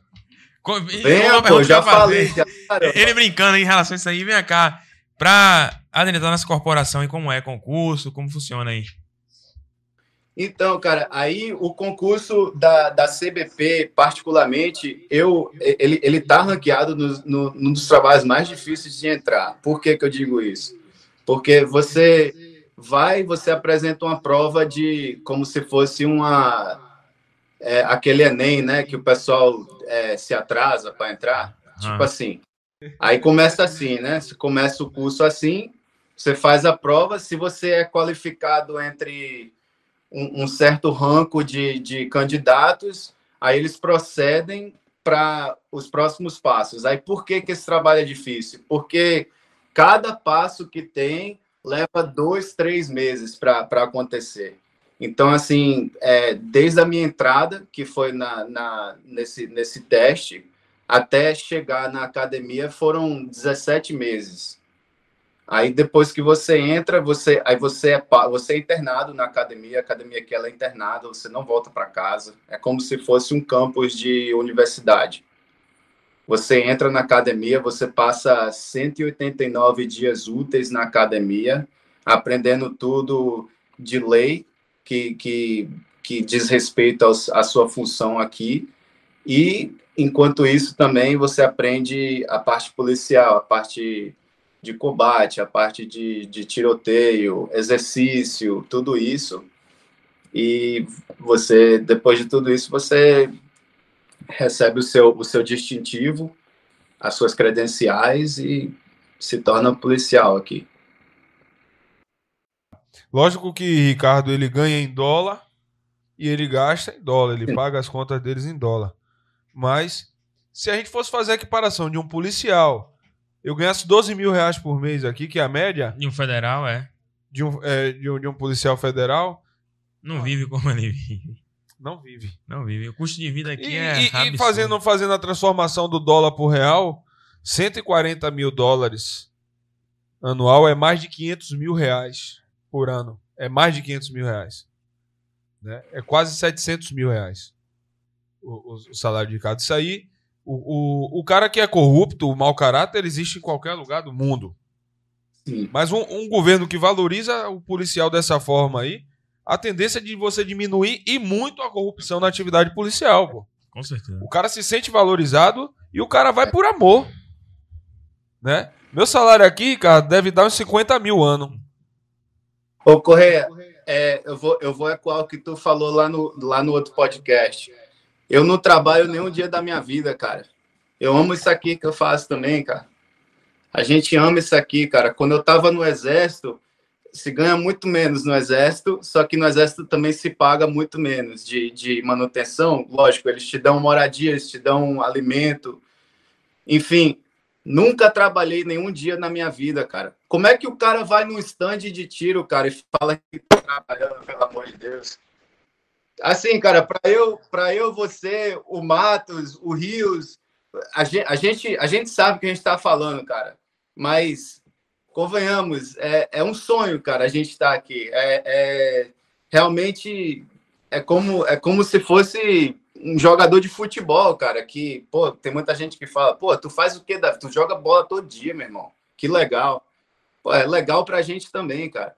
Agora, o que que acontece? O nosso trabalho, ele envolve muito, muito risco para vocês aí, muito mais, exponentemente mais do que aqui. E vocês é, não são reconhecidos, não, não, não recebem o que, o que condiz o que vocês fazem aí, cara, que eu acho um absurdo. Por exemplo, mesmo, os ratos não saírem. Segura, né? Segura mesmo. É, você falou uma coisa que muita gente não tem noção do que acontece nos bastidores da atividade policial. É, você vezes está sentado no sofá da sua casa, tomando seu uísque com água de coco, e o couro tá comendo, pô. Polícia trocando tiro, polícia sendo baleada, e graças a Deus, na maioria das vezes, polícia matando. Porque, na verdade, o bandido que quer ir pra cima de polícia, ele tem que tomar tiro pra morrer mesmo, e a ideia é essa aí. E até, e até perguntar em relação a isso aí, que você tocou nesse assunto aí agora. Eu também. eu acho que a pergunta seria a mesma. É, a você falou em relação ao perigo que a gente passa. Realmente existe muito confronto aqui, muito óbito de marginal. E aqui o que a gente vive é que a legislação tá a todo custo querendo amarrar nossas mãos. Não só a legislação, e também punindo é, é, deu mais de dois tiros é excesso e vários outros quesitos. Em relação aí nos Estados Unidos, como é que é o procedimento legislativo em relação à auto-resistência, por exemplo, que é um confronto onde o indivíduo vai ser alvejado e veio a óbito. Como funciona em relação a vocês policiais aí? Esse amparo Então- jurídico? Então, Matos, é, é o seguinte: é, primeiramente, quando você se envolve em uma, em uma, em uma ocorrência de- é, que, que leva um desfecho, um desfeito desse, desfecho desse, é, existe todo um protocolo onde você eles, eles sacam a sua arma, você entra em, uma, em, uma, em um procedimento administrativo onde eles vão é, observar é, tudo que foi feito tecnicamente, né, e se está de acordo com o protocolo da agência. Se estiver de acordo com o protocolo da agência e o que foi é, ensinado no currículo da agência durante o seu, o seu curso básico, a agência responde por tudo, seja é branco e preto. É, não tem não tem cor nisso aí, entendeu? Não é não é uma coisa que está sujeita à interpretação nem nada. Agora, é, em termos de do, do restante, né, do, do, do que acontece é, fora disso, é, o policial aqui ele, ele se baseia muito na articulação dele. Quando ele vai fazer o, o boletim de ocorrência dele, ele precisa ser articulado, ele precisa escrever o seu BO é, favorável, é, do mesmo jeito que, que seria aí. Amarradinho, né? Como a gente fala. Sim, senhor. É. Agora, agora, o que não tem aqui e o que me parece que eu vejo muito nos podcasts, pessoas como vocês que eu vejo muito testemunho, é que parece que não adianta. Às vezes você vai, mata um cara que estava alinhado com um deputado aí de Salvador, de, de- da Bahia, alguma coisa. O, o, praça, o praça se lasca. Não, não adianta ele ser articulado, não adianta nada, porque. Exatamente. Ricardo, o que acontece no Brasil é que a Constituição é, só, só lembram dela quando é Também. útil. Quando é útil. Caiu aí, foi? Eu tô aqui, tá me escutando? Aí. tô aqui. Tô, Tá, tô tá. vendo, tô vendo. Não sei se é a internet dele. Tá, tá. E aí, tá aparecendo aí? Tá. A Constituição, Ricardo, aqui no Brasil, ela só é utilizada quando é útil. Quando não é, esquece Deixa de que ela existe. A gente vê vários atos que são totalmente inconstitucionais. E já teve até casos de senhores falando que, ah, não, mas dessa vez aqui a gente pode mudar, rasgar. Na eleição mesmo aconteceu isso aí. É. Por um momento, quando convém, deixou a Constituição de lado. Eu não tô dizendo que sou contra ou que sou a favor, que fique bem claro isso. Mas até uma pergunta que Matos falou agora, Ricardo, Hum. eu acho interessante. Como é o processo elei- eleitoral aí nos Estados Unidos? É através de urna eletrônica? O, o processo eleitoral daqui é através de, de é, papel, não é, não é eletrônico, não. Por Que É uma quê? coisa que, uma coisa que já foi muito observada aí no, no, no Brasil. É, acredite se quiser, o, o americano ele está sempre observando uma boa ideia. É, o que dá certo, o que dá errado em outros países, ele está, ele está sempre observando, sempre admirando muito. Isso foi uma pauta que já, já entrou em, em. Opa, caiu a live? Não, Não, tamo aí, tamo tamo vendo. vendo. Tá bom. É, isso já, já foi uma pauta que já caiu no, no, no Congresso Nacional aqui. É, a oposição é, é, fala que é, pode haver risco de, de hacking dessas coisas, então é, eles não adotaram ainda, eles ainda isso é uma coisa que ainda está em, em processo de debru- debrução, eles ainda estão é, pensando nisso, estão elaborando essa ideia. Mas Você, hoje, você é concorda manual. comigo, Ricardo, que o- os Estados Unidos é um país muito mais desenvolvido que o Brasil? Você concorda nisso, né? Concordo. Eletronicamente também, muito mais desenvolvido. Sim. Né? E, e a opinião de Ricardo, você acha o que sobre a eleição aqui no Brasil? Esse processo de urna eletrônica, você acredita de que com tanta É sujeira segura? que existe no país, se a eleição aqui no Brasil ela é segura? De jeito nenhum, cara. Olha o que aconteceu agora com as últimas eleições. Eu achei um absurdo, cara. É, o dia 7 de setembro, aquilo ali foi. Aquilo ali não pode ser ignorado, cara. É- é- Aquilo é o, é o, é o cúmulo do absurdo. Nunca aconteceu aquilo antes de. Nem, nem, nem um, um- percentual baixo de pessoas é, ir ali, entendeu? No, no, no evento daquele. tudo bem que você pode até não concordar com o presidente. A gente já teve uma galera aí que foi presidente que, pelo amor de Deus, mas nunca aconteceu aquilo.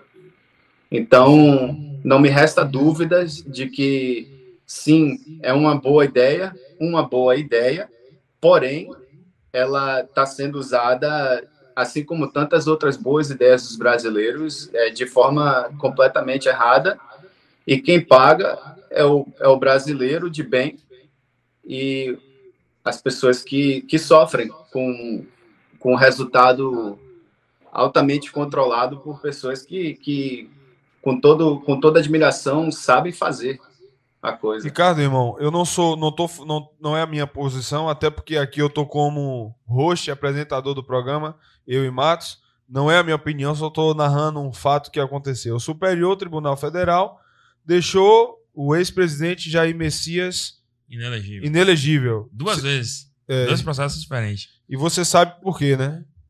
O, o motivo foi dele ter se posicionado falando que não acreditava. Eu tô narrando, eu não tô sendo a favor de A ou de B, eu tô narrando o que aconteceu, né?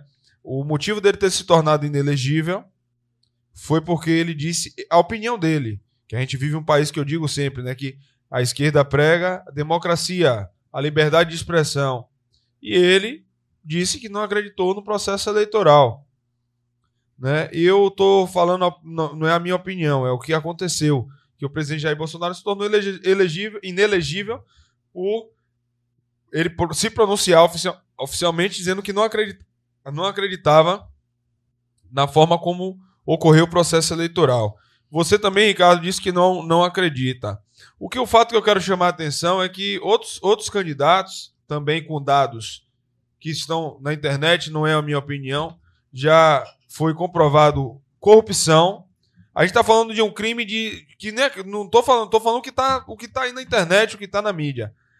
Sim. A liberdade de expressão. Jair Messias Bolsonaro falou, se pronunciou contra é, é, o TRE, que não acredita no processo eleitoral. E por isso se tornou inelegível. E a gente vê crimes que causam uma, uma ofensa muito maior contra a sociedade, que é o crime de corrupção. Que o pessoal vê assim: ah, o, que- o cara é corrupto, ele pegou o dinheiro, que era para uma coisa, e desviou. Né? O, só, o pessoal olha isso aí, mas por trás desse crime de corrupção tem aquela verba que poderia ser para construir um hospital e tem Vidas destruídas, né? e tem gente morrendo na fila de hospital, né? Que poderia ser construído uma escola e tem crianças sem acesso à educação. Então, o crime de corrupção ele não é só o fato do cara meter a mão no dinheiro, ele gera consequências muito maiores. E a gente vê vários políticos que responderam pelo crime de corrupção e não estão inelegíveis. Então, você que está em casa, independente do seu partido, de esquerda ou de direita, o que Corrêa está falando aqui é o que está na internet, não é a minha opinião.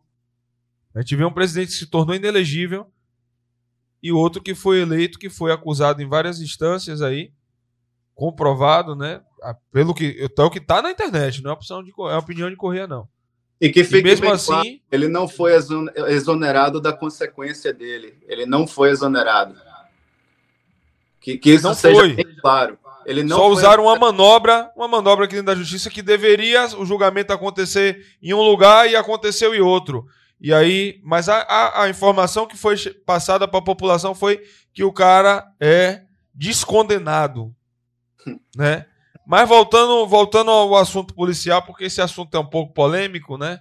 E aí, de repente, alguém tá fazendo uma filmagem aí em casa, querendo pegar a Correia falando para poder botar a culpa do país nas costas de Correia, né? Mas, Ricardo, Matos estava falando uma coisa e eu sempre acompanho vídeos de ocorrência de policiais aí nos Estados Unidos e a gente vê é, até, até um, um fato que a gente conversou agora há pouco, que mesmo os Estados Unidos sendo liberada a compra para o cidadão, ele poder comprar arma, adquirir seu armamento, tanto de calibre como aqui no Brasil, de calibre restrito ou permitido, mesmo com todo esse, esse, esse armamento que a sociedade aí, o pessoal, os americanos têm acesso, a violência aí que ocorre não chega a 20% da violência aqui no Brasil. A população americana é muito maior em número de habitantes do que o Brasil, né? Com todo esse acesso ao armamento, a gente não ouve falar em tanta violência como aqui no Brasil. O Brasil é um país mais violento, inclusive, do que Israel e Palestina, que estão ali se guerreando o tempo todo. A gente vive em um país em que o combate ao narcotráfico, a esse crime organizado, gera números superiores a números de guerra, como está acontecendo em Israel e Palestina.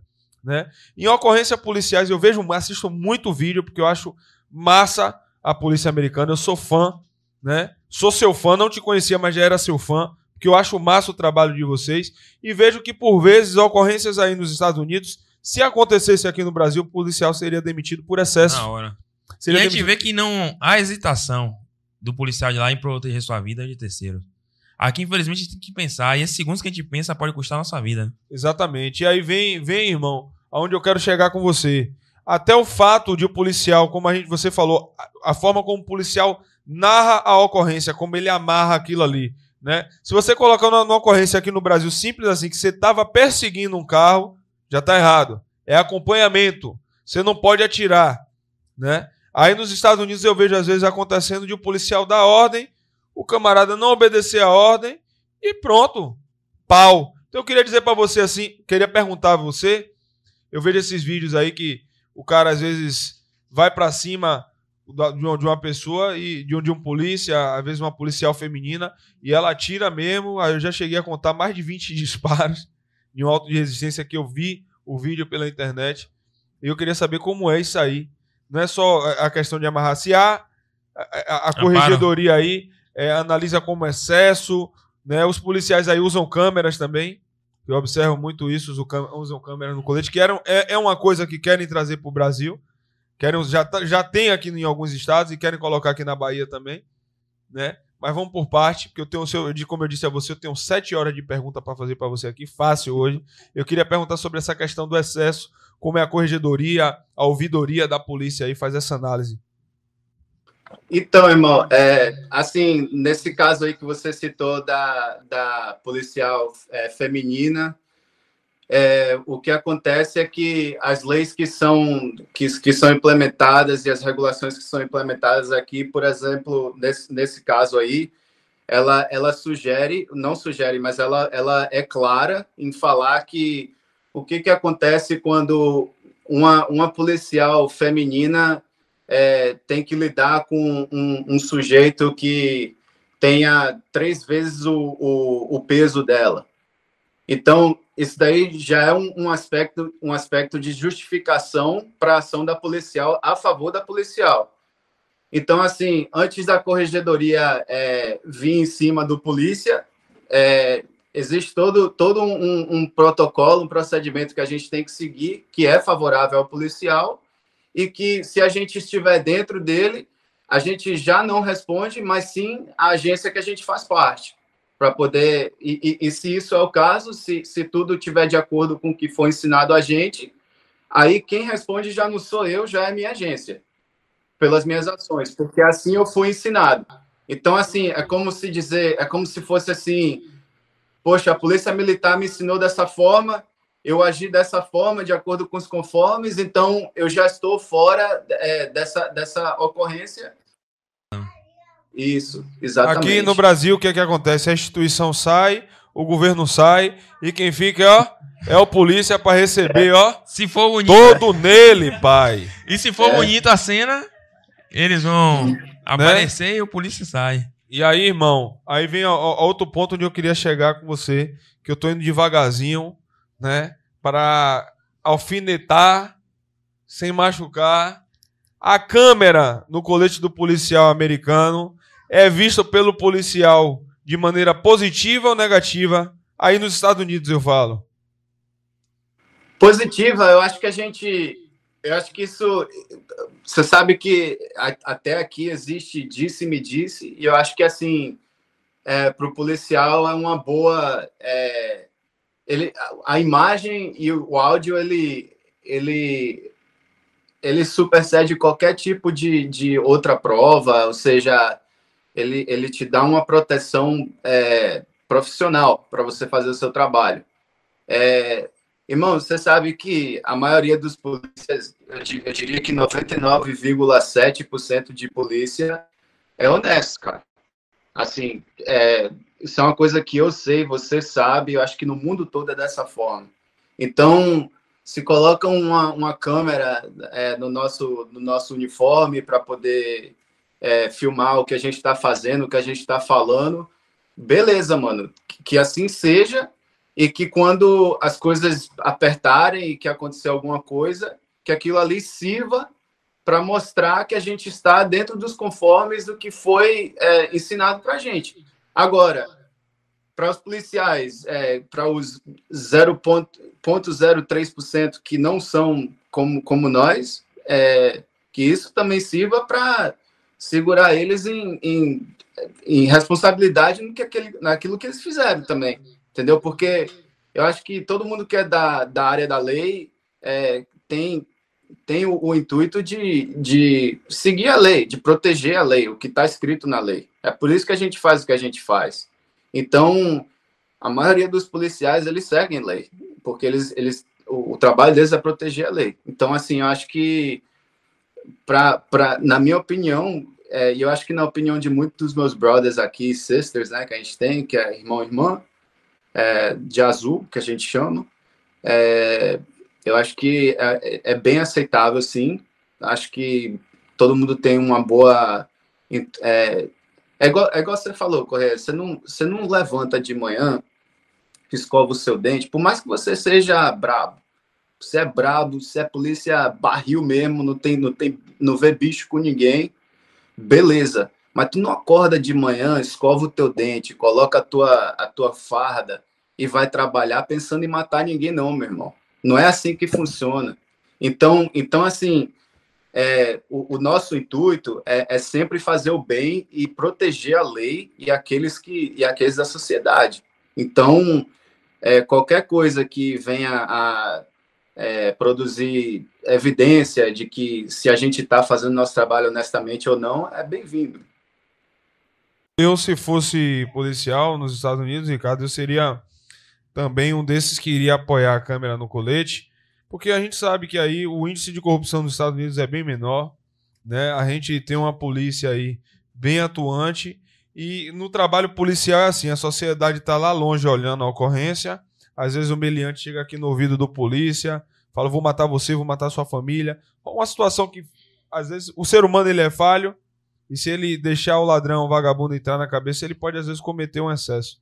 Né? O policiamento aqui no Brasil, eu, não, eu não, não, tenho experiência nos Estados Unidos. Você viveu aqui na Bahia e viveu aí. O policiamento nos Estados Unidos ele é um pouco diferente. Aqui a gente tem mais essa coisa de favela, né? E dentro da, da conjuntura policial aqui, para chegar até o cabeça cara, o líder do tráfico, existem algumas coisas que tem que ser feitas e que a polícia não tem bola de cristal. Todo mundo sabe.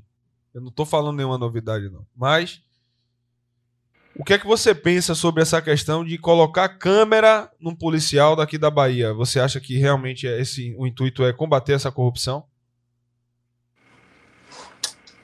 Então, cara, eu acho que é, eu, eu, eu, entendo que para fazer o nosso trabalho é, é igual, é igual eu, eu vou, vou citar muito aquela entrevista que tu deu.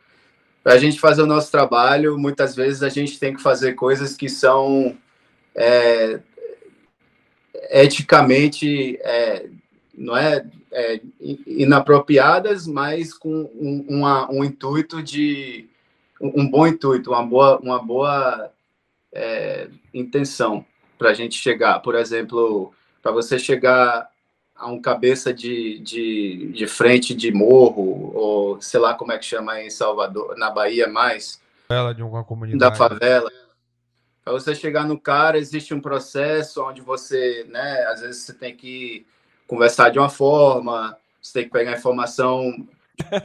Você pode falar, Ricardo, eu aqui não posso. Não, eu sei, pô. Só, só que assim, é, eu, eu acho o seguinte, cara, eu acho que o, o que acontece é que você não pode dar a uma. Você não pode pegar uma, uma criança de, de quatro anos dar um fuzil para ela e falar para ela ir ali resolver a guerra do, do, da, da Rússia com a Ucrânia.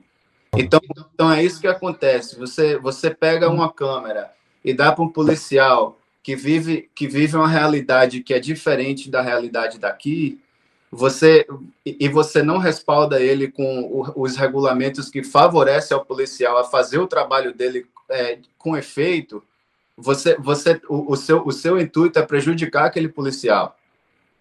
Você, você não está, você não tá copiando, você está prejudicando o policial a fazer o trabalho dele. Então, assim. Brasil. Desculpa. Brasil, então, assim, vale, eu, eu quero que você termine. Perdão, é só, só para terminar. Então, assim, o que que acontece? Você, você entrega uma câmera para o policial, mantém, mantém é, os protocolos que existem aí ainda, que não são favoráveis à polícia. Você está querendo arrombar o cara, meu irmão. É, é, é para botar o cara para se lascar. Entendeu? Então, assim, se você for fazer isso, você tem que também dar toda uma infraestrutura para o policial Pronto. poder Exatamente. fazer o trabalho dele. Exatamente. Aí no, eu vejo eu vejo em filme, né? Você tem aquele detector de mentira. Isso é dentro da lei, dentro do, do, do, do, do âmbito policial, é algo permitido aí nos Estados Unidos, né? Ele é permitido, mas ele não é admissível, ele não é admissível no tribunal. Por exemplo, Como prova. se, se tu- exatamente, ele, ele não é admissível como prova. Agora, eu posso citar um exemplo muito bom. Para eu entrar na CBP, eu tive que fazer esse teste. E, e a coisa mais engraçada do mundo, cara, esse teste, assim, é, é até, pô, cara, eu tava, eu tava me controlando para não rir, cara, quando eu fiz esse teste. Porque, assim, o cara te senta, te bota na frente de uma parede, a parede branca, né? O cara fala, ó, eu quero que tu minta é, deliberadamente. Que qual é a parede? Aí tu fala preta.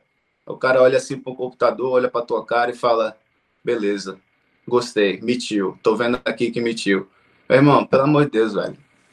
Aí, aí por isso que ele não é admissível na coxa, entendeu? Porque o que que acontece? Um cara que tem dois neurônios, né? Igual a muito, muito policial, graças a Deus, né? Policial, para vocês que não sabem aí, o policial ele tem que ter é, expertise de rua também. Ele tem que ser um cara, ele não só tem que ser um cara inteligente, mas ele tem que ser um cara malandro também com as coisas. Aí o que que acontece? certeza.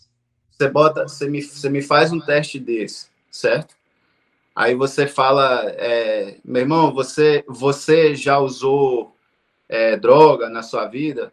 Cara, um cara inteligente pode falar, ok, na minha cabeça, você é o nome de um chinês. Então, será que você usou droga? Não, você não, nunca usou droga, não. Você é direitinho, cara. Não, nunca usei, não. Você não, não, não, não. A resposta é não. Então, assim, por isso que ela não é teste, né? Como é? Consegue manipular no caso do teste. Você consegue manipular o teste, é. Agora, ele, ele é usado, ele é confiado pela... Inclusive, todas as agências que Hollywood propaga aí, né? É, tem o FBI, né? Que é muito conhecido, a CIA... é, essa- essas, essas agências que têm três, três letras, né? A, a CBP também tem três letras, só que ela é, ela é um pouquinho mais nova, por isso que ela ainda não é muito famosa. Ela nasceu depois dos eventos que aconteceram no dia 11 de setembro. Mas todas as agências, elas utilizam é, desse, desse exame para os candidatos que estão entrando. É, só que é uma coisa até que o nosso, o nosso sindicato, e, e outra coisa, a gente é sindical, sindicati, sindicalizado. Desculpa. A gente é sindicalizado aqui, a gente tem o que a gente chama de union, que é união, né? Que a gente paga para fazer parte dela, e, e, esse, e esse também é outro respaldo que acontece quando, quando tem algum tipo de, de incidente é, na, durante a sua carreira.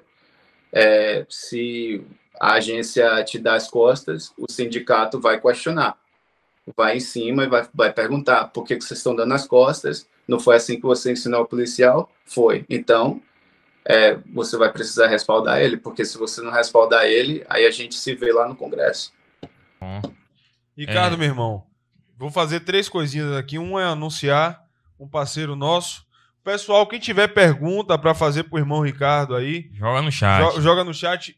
A primeira, antes, antes de falar do, do anúncio, depois, Ariel, coloca o Pix da gente na tela, o nosso QR Code também na tela, né? Para quem quiser ajudar o Alpha 11 Cast, a gente aqui não tem patrocinador oficial, então é com, com a ajuda de alguns parceiros aí e com a- a- o nosso esforço que a gente está conseguindo manter o programa de pé e com a ajuda de vocês. Então, quem puder, pega o QR Code e faz o Pix. E agora vamos falar sobre a Montes.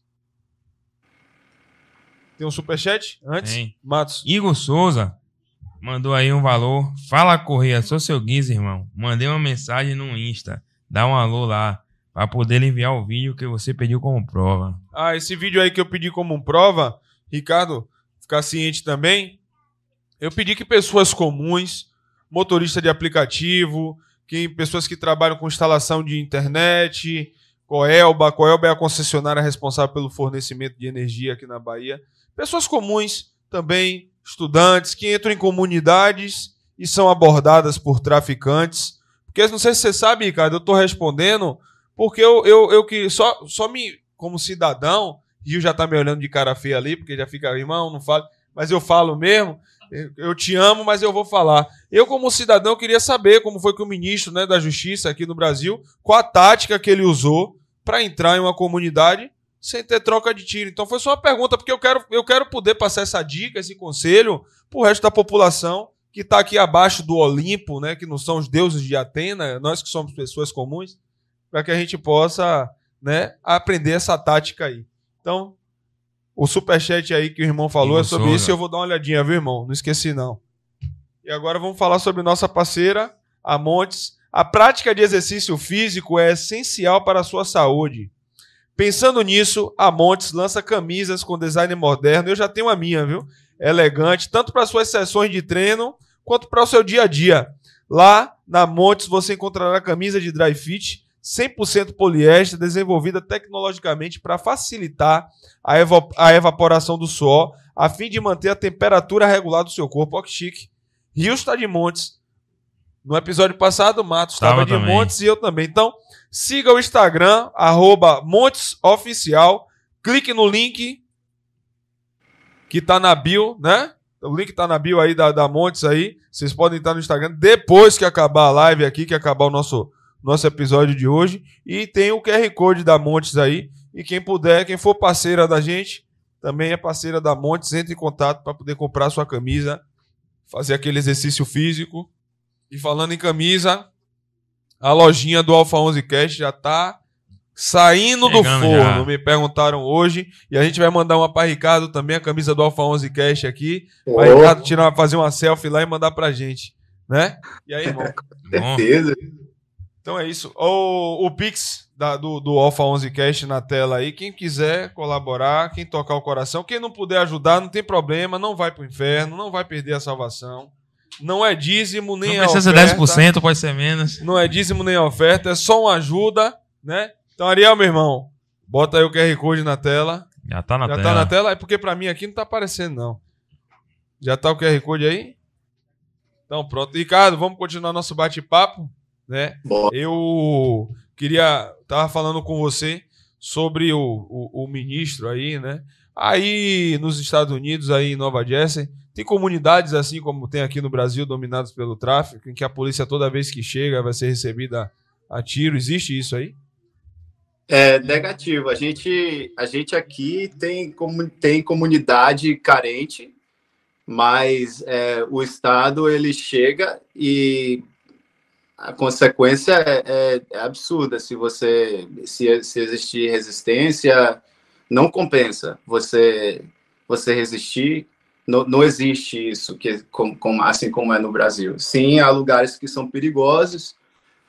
Agora, é, como aqui o, capila, o capitalismo ele reina e ele é e, e eu eu por sinal eu, eu, eu estou de acordo. É, o, o, o modus operandi americano é muito interessante. O que eles fazem é o seguinte: eles existe ali uma comunidade carente, é, chega um investidor, compra aquelas terras todas, investe alto, aumenta o valor da comunidade é, é, de moradia, de, ou seja, ele- eles aumentam o business ali, e o pessoal que é carente, que é pobre, eles terminam tendo que ir embora para outros lugares, e aquele, aquela região ali ela já passa a ser afluente. Isso acontece muito aqui. Eu dou exemplo de um bairro que tem aqui chamado Hoboken. Quando eu cheguei aqui nos Estados Unidos, era um bairro totalmente largado às traças, só tinha é, armazém abandonado, seja pessoal tinha muito problema com negócio com coisas de drogas, esse tipo. E hoje em dia você olha Hoboken, lá não tem apartamento menos de um milhão de dólares para vender e o aluguel é muito caro também. Então, assim, as pessoas que. Quantos anos, irmão? Essa mudança aí do bairro que era, era abandonado para hoje estar tá valorizado, essa mudança demorou quanto tempo para acontecer? Eu diria que entre 5 a 10 anos. Caramba. É. Então, então em 5, 10 anos, em 5 a 10 anos a gente tem como mudar o nosso quadro político social. Tá muito no querer, né? Hoje você vê, você vê presença, a gente vê muito o México, cartéis, a gente ouve, eu, o que eu ouço falar tá baseado nas ficções científicas, nos filmes, né? Então eu, eu não tenho embasamento porque o filme é uma coisa, vida real é outra, né, Ricardo? Mas irmão, eu, você vê, existe essa presença de facções, de cartéis aí nos Estados Unidos, como a gente vê nos filmes, que confrontam, que trocam tiro? Com a, com a polícia, com o Estado? Sim. Não. O que acontece aqui, acho que a última vez que a gente teve é, alguma coisa que se, se semelha a, a, a uma organização criminosa que que esteja um patamar de bater de frente com, com o Estado, até muitas vezes até envolvido também com parte de pessoas que compõem o Estado, foi a máfia italiana, eu diria, aqui em New Jersey, particularmente nessa região dos Estados Unidos. Mas aí o que, que acontece? É, nos anos 80, é, chegou um pessoal que é, não estava de acordo com aquilo. É, o governador Giuliani, por sinal, que é, no momento está sendo, é, é, não diria perseguido, mas ele tá, ele tem problemas agora, mas nos anos 80 ele limpou Nova York completamente. Inclusive até com a ajuda dos, do, dos, da população de Nova York. Aqui foram criados grupos como é, os Vigilantes de Nova York, pessoal armado, constitucionalmente legal, e eles é, andavam na rua e procuravam delinquentes e pessoas que pichavam muro, essas coisas. E Nova York, ela foi, ela a foi própria sociedade, no caso. A própria sociedade, é, juntamente com os, os servidores públicos, os, os policiais, o, o pessoal que faz a segurança. É, eles, eles conseguiram, dentro de uma década, limpar Nova York. Nova York é, saiu de uma, uma, uma, das cidades mais perigosas que existia, né, aqui nos Estados Unidos, e hoje... Fala é, limpar, é headshot, né? É, pô. Virar menina de vó. Não, então... Virar aqui, menina de vó. É, ué, a galera aparecia no, no Rio Hudson, na Iboiano, né? Ninguém sabe. é. de maré. Agora, meu irmão, se você, não sei se você tem essa informação, mas você mais do que ninguém é a minha referência para eu fazer essa pergunta. Qual é o tipo de ocorrência policial mais comum aí que gera esse eh, o confronto? Infelizmente, é, Correia, infelizmente eu digo isso porque os Estados Unidos hoje vive um momento de, de carência no, em, na questão da, da saúde mental. E eu acho que, infelizmente, hoje em dia, o que a gente mais vê aqui nos Estados Unidos são é, essas, essas almas sujas, né, que conseguem adquirir uma arma de guerra e, e, e apontar para grupos de pessoas inocentes. Massacres, né? Os massacres, exatamente. E isso tem muito a ver com, eu acho, na minha opinião, aqui vai minha opinião, eu acho que isso tem muito a ver com o conceito do americano a respeito da, da saúde mental. Por exemplo, é, o, quando, quando uma pessoa fica irritada com uma coisa, é, tipo, o um hambúrguer saiu frio, alguma coisa, sabe que já vem o pessoal tudo com câmera para poder filmar aquilo ali, e quando você coloca na, na mídia social, aquilo ali vira motivo de chacota. Aquilo ali, aquilo ali não é um, um na minha opinião, não é, não é um, um, um motivo de chacota. Aquilo ali é uma, é uma expressão de que a sociedade tem a carência de, de da atenção na questão do, da saúde da saúde mental. Aí o que que acontece? Como o americano tem essa atitude de não diria ignorar, mas levar as coisas muito não a sério, né? Em termos de saúde mental, os extremos acontecem muito mais do que em outros países.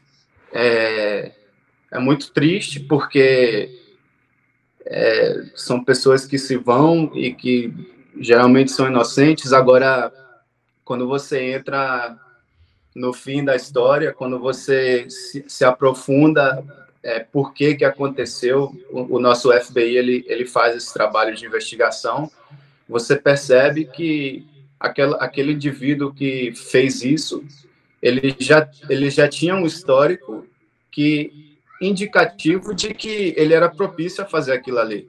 Então, durante todo, todo esse percurso até o dia do evento, é, foi ignorado na escola, foi ignorado por amigos, foi ignorado por familiares. Muitas vezes esse pessoal até coloca na, na rede social, eles publicam as, as intenções deles. E, infelizmente, pelo, pelo, pelo jeito é, como a gente lida com saúde mental aqui, é, essas coisas acontecem. Agora, organização é, crime, criminal, essas coisas assim, na verdade mesmo, cara, é, assim, o, o, que eu, o que eu entendo, morando aqui há 23 anos, é que o crime ele não compensa. Você pode chegar até até a ter um, um certo um certo sucesso ali, entendeu? Vender droga, praticar crime, mas o resultado é sempre o mesmo, cara. Você termina ou na instituição ou termina sete palmos abaixo da terra.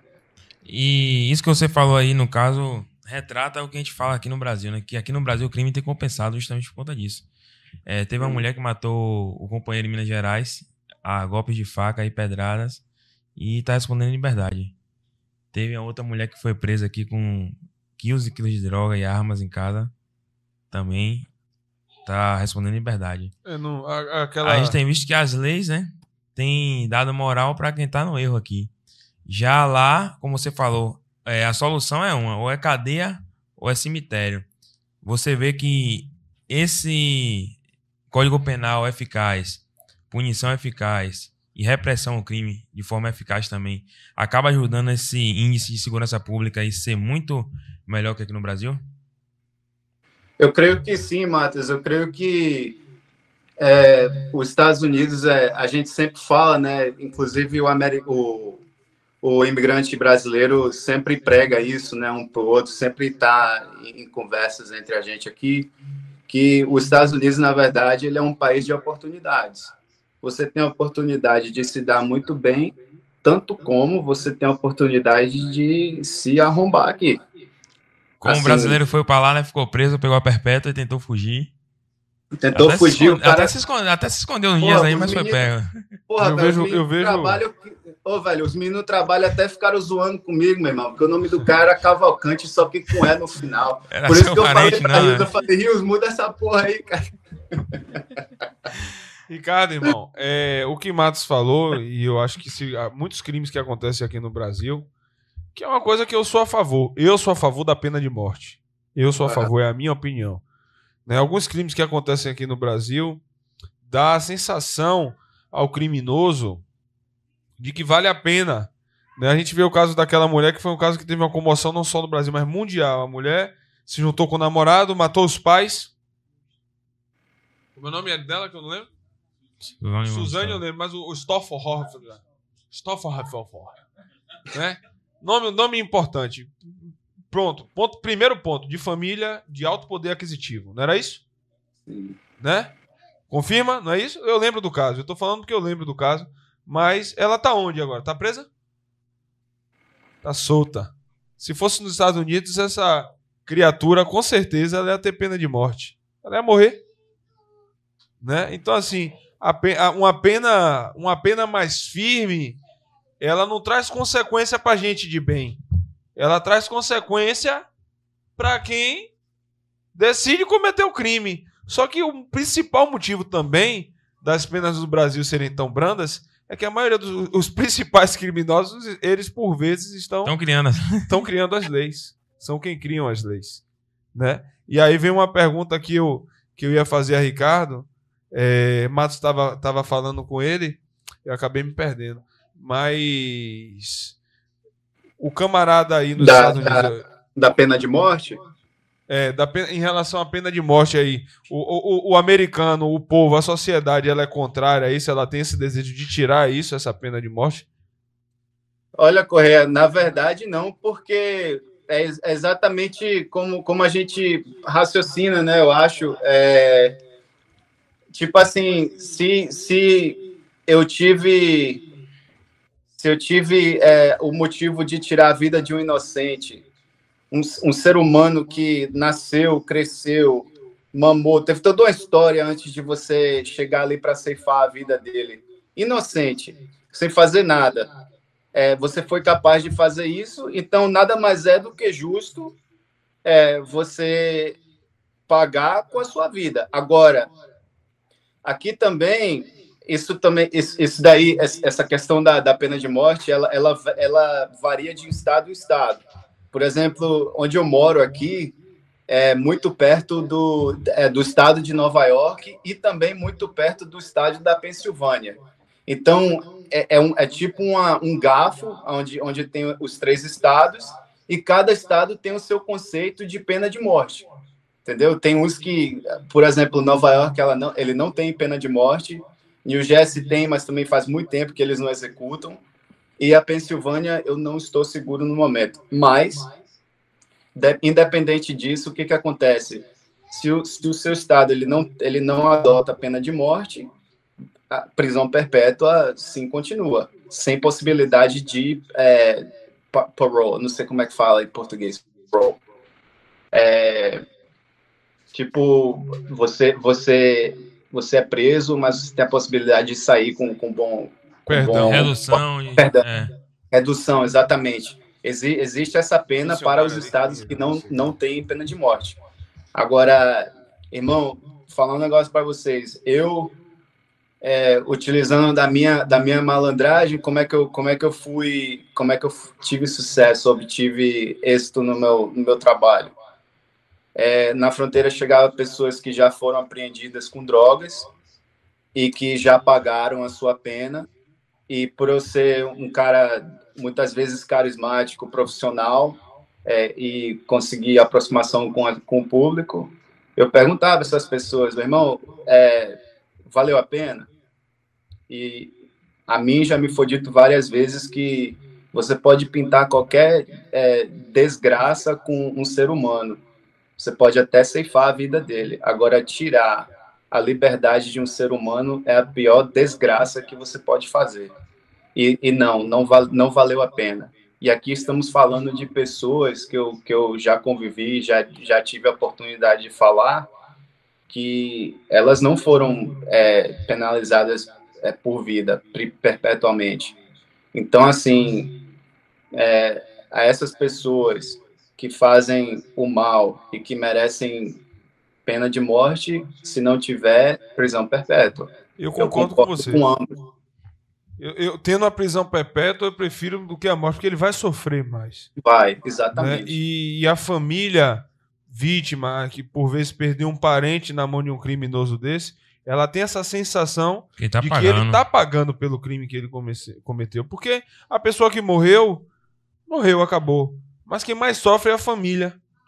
Eu tenho na minha, na minha família uma história que eu já contei, inclusive, de meu avô. E os caras estão na rua. Se não morreram, estão na rua aí. Não soube, tentei correr atrás disso. Né? Mas a, a família, às vezes, a sensação que a gente tem de injustiça. E acaba que o brasileiro tem que ter uma fé em Deus muito maior de assim, Deus vai dar a justiça. Porque a gente sabe que a justiça comum não vai acontecer, Será, não? né? O pessoal tem alguma pergunta para fazer para Ricardo aí? Eu tenho um bocado. Eu tenho um bocado, eu quero ver um pouco o público. Teve- Eu vi algumas perguntas aí, eu queria que o É, povo... Tinha um perguntando como é que faz pra entrar no exército americano. Qual o procedimento aí? Então, cara, para entrar no exército americano, é, hoje, e, e isso varia muito da época que a gente vive, né? Na minha época, é, era, era fácil entrar já com a residência daqui e eles te davam até a cidadania depois que você completasse o curso básico. é, enfim, era, era, uma, era, um, um, era um caminho de você chegar à cidadania americana mais rápido. Porque, ao contrário disso, é, quando você é residente aqui, você não é parte do militar, é, são cinco anos para você poder aplicar ou, ou fazer o, o, o, ingresso à, cidadania americana, a naturalização. Então, eu acho que hoje, no, hoje no momento, deve ser quando, como, como quando eu entrei. Mas, é, se, por exemplo, um exemplo é, raro, não raro, mas, mas dramático. Vamos dizer que os Estados Unidos entram em confronto com a, a China por algum, algum motivo e guerra, a Guerra Mundial 3 é, ela é inevitável. Aí você está aqui, você nem residência tem. Eles, eles te dão a residência para você ir lutar pelos Estados Unidos, se você assim quiser. Agora, logicamente que são motivos extremos né? É, mas é, geralmente acho que o caminho mais fácil hoje em dia de você chegar à residência aqui, ainda hoje é o casamento, né? Você casa com um americano, eles verificam se realmente o casamento tem procedência, se foi, se é legítimo, faz aquela entrevista com você, você chega à sua residência. E se hoje você tiver é, você tiver na, dentro da faixa etária de entrar no militar, você entra e eles te dão a cidadania. Aqui, para você servir ao, ao exército, eu, eu, falo do exército porque eu não, eu não sei as outras, é, as, as outras é, forças. Os outros sim, as outras forças. É, mas o exército é até 45 anos, 42 anos, desculpa. E se tiver alguém aí que tiver uma informação diferente, eu, eu, eu, tenho quase certeza que é isso. Se não for isso, é uma idade bastante avançada. Para você. Na, na, na, CBP, o que idade?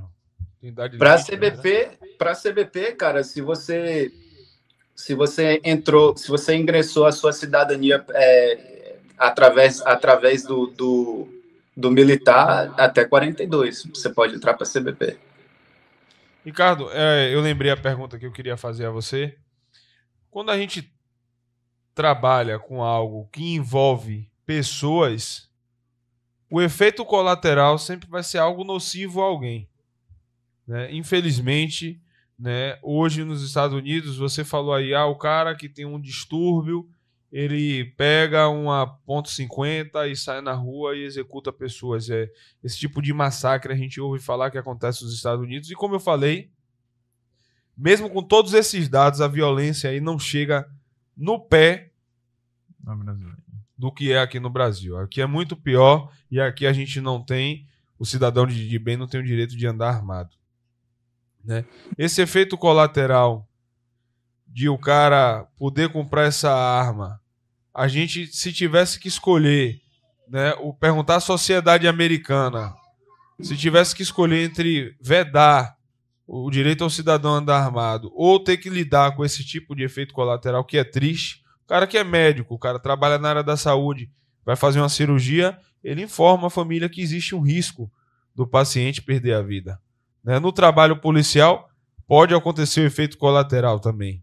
É natural. Onde há um confronto armado, tiro de um lado e tiro do outro, pode haver vítima, próximas que sejam atingidas por disparo, né, de bala perdida, como a gente usa o termo. Mas mesmo com todo com tudo isso aí, você falou aí que existe o cara dá algum vestígio de que ele tem esse distúrbio e o efeito colateral negativo seria muito maior se você proibisse o cidadão americano de comprar armamento. Talvez acontecesse com o que está acontecendo aqui no Brasil, o que acontece há alguns anos, de um governo que se diz democrático, mas de democrático não tem nada, né? e acaba controlando a população e não trabalhando em prol da população, mas acontecendo exatamente o contrário. Aqui a população trabalha em prol do governo, não o governo trabalha em prol do cidadão. Né? Então, assim, com todo esse efeito colateral, ainda assim eu acredito que a sociedade americana seja a favor da liberação, como acontece da compra de armamento. Né? Talvez o Brasil deveria copiar algumas coisas daí e tentar melhorar, como você mesmo falou em relação às urnas eletrônicas, né? copiar algumas coisas e tentar melhorar. Talvez um exame, um psicoteste mais capacitado que possa detectar alguma falha, algum desvio na personalidade do cara ou a capacidade dele de vir a cometer ato terrorista. Mas quando você tira a arma de toda a sociedade, a gente sabe que em qualquer lugar do mundo, mesmo com grande número de policiais, a polícia não tem como estar tá 24 horas em todos os lugares, né? E se, como tem, tem até um filme, né? Que a polícia vai antes do crime acontecer, tem um serviço de uma, uma inteligência artificial que consegue distinguir que o cara ia cometer o crime antes. Acho que é Minority Report, não, não lembro o nome desse filme. Sim. Né?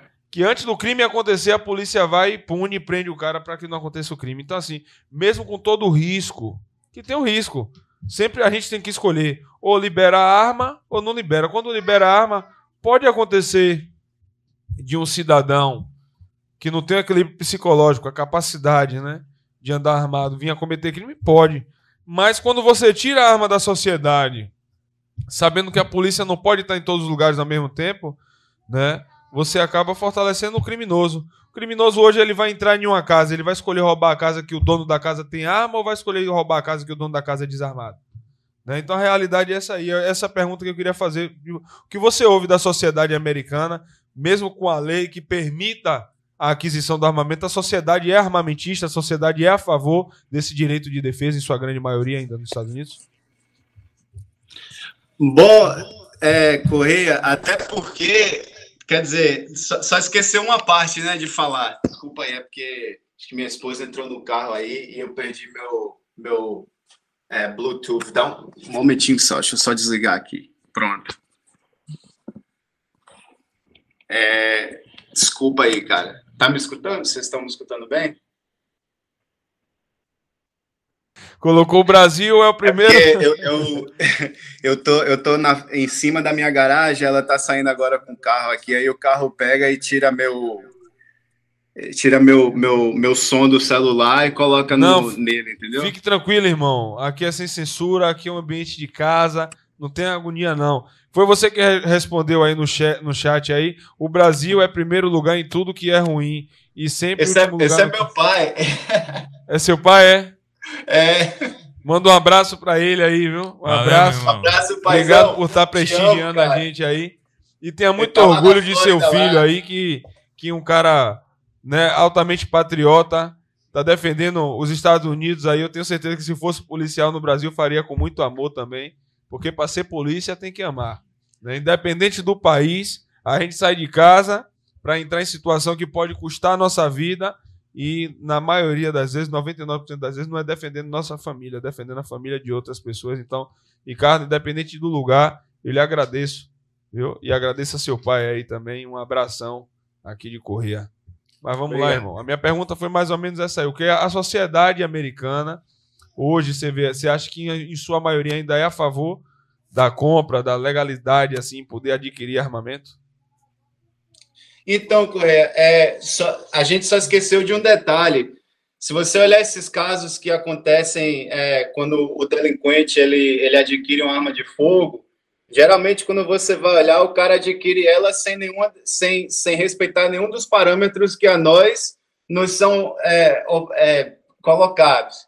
Então, assim, gente ruim não segue nenhuma lei que a gente tem que seguir. Então, todas essas sanções que existem, elas só servem para prejudicar as pessoas do bem que querem adquirir uma arma de fogo. Então, é, para começar aí, né, que já, já é um, um grande, uma grande é, uma, uma, grande falta de concepção, né, de, de que, que é, é, é bastante ignorado.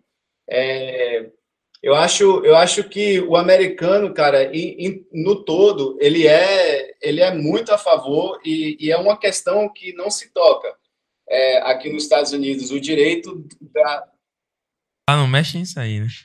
Exatamente. É, é cultural, né, ver.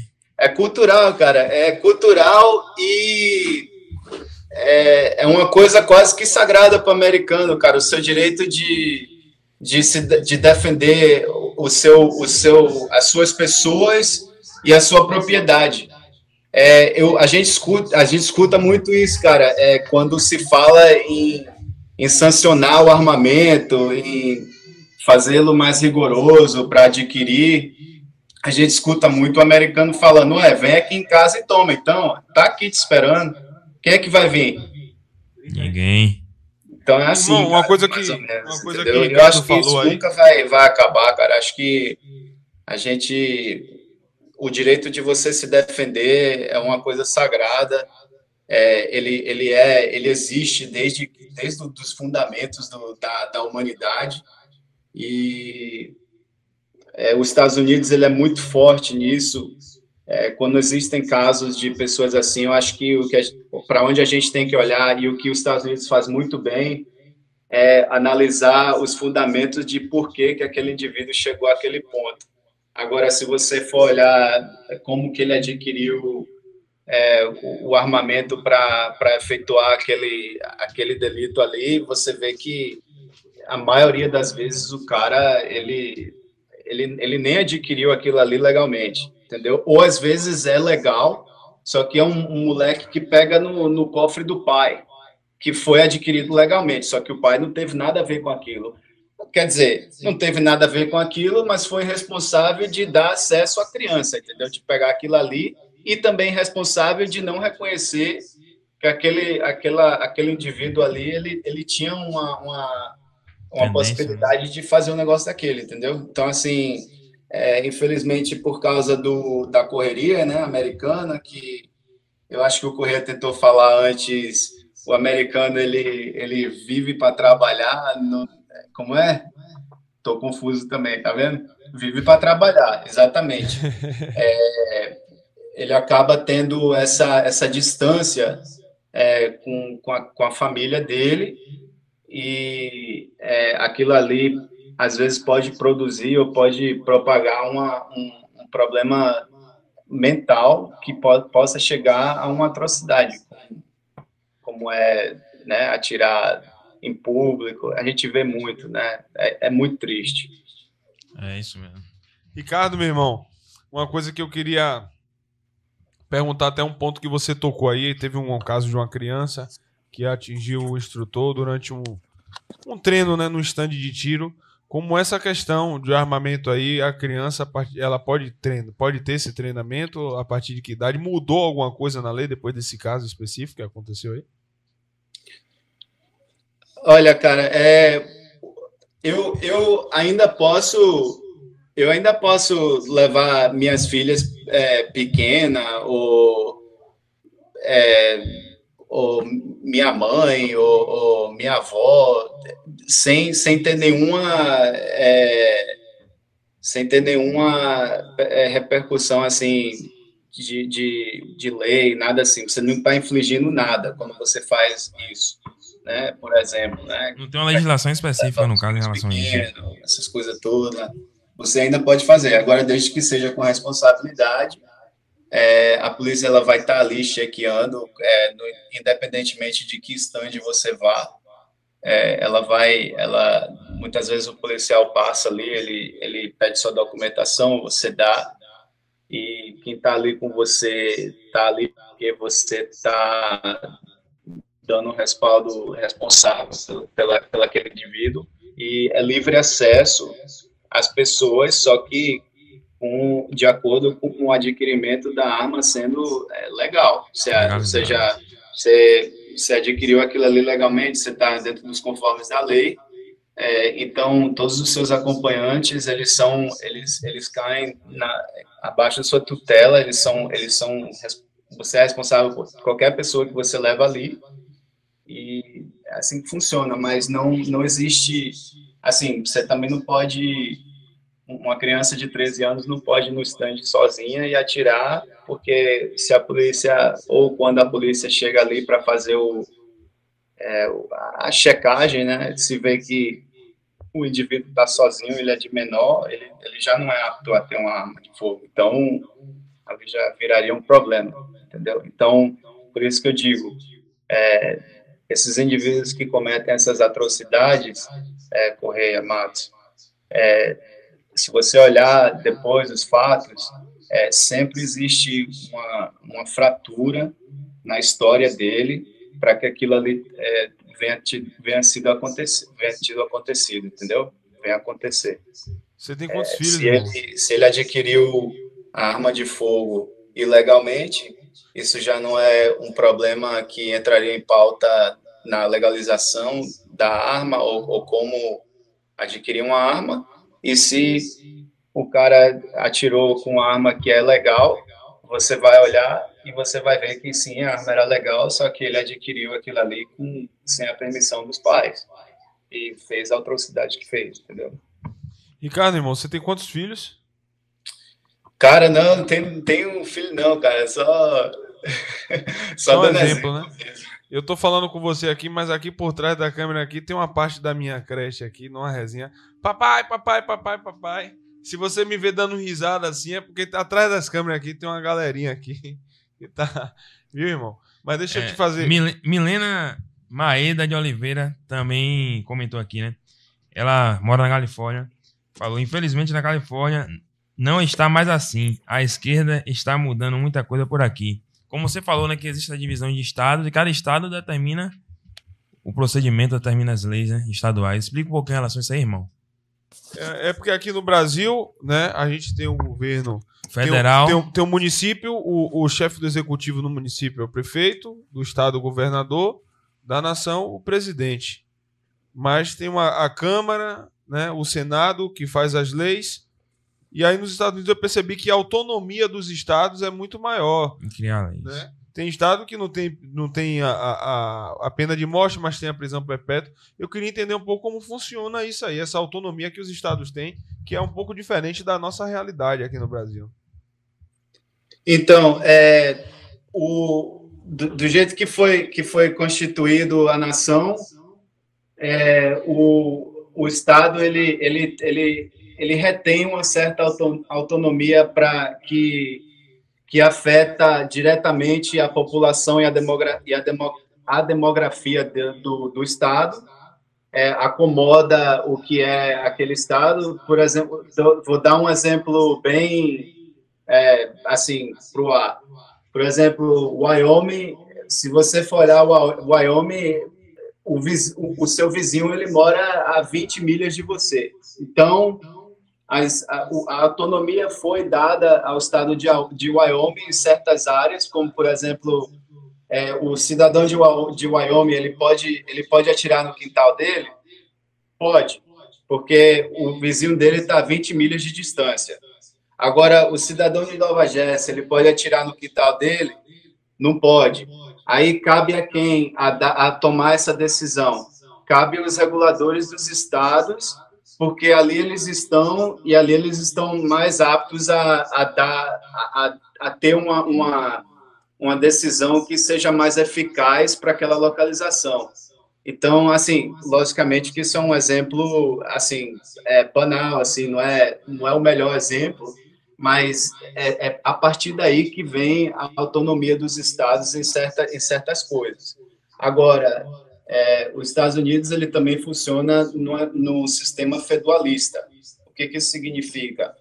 Quando é, o japonês, na, na, no, no início da nossa incursão na Segunda Guerra Mundial, ele, ele atacou os Estados Unidos lá no Porto das Pérolas, no Havaí, que chama Pearl Harbor. É, e o Congresso decidiu que os Estados Unidos ia entrar em guerra com o Japão e com a Alemanha nazista. O que, que aconteceu?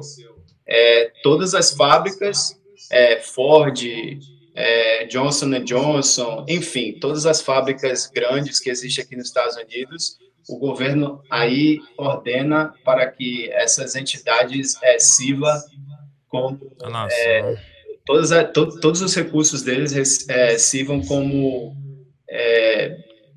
para facilitar o, o crescimento de, de produção de arma, de mantimento de guerra dos Estados Unidos.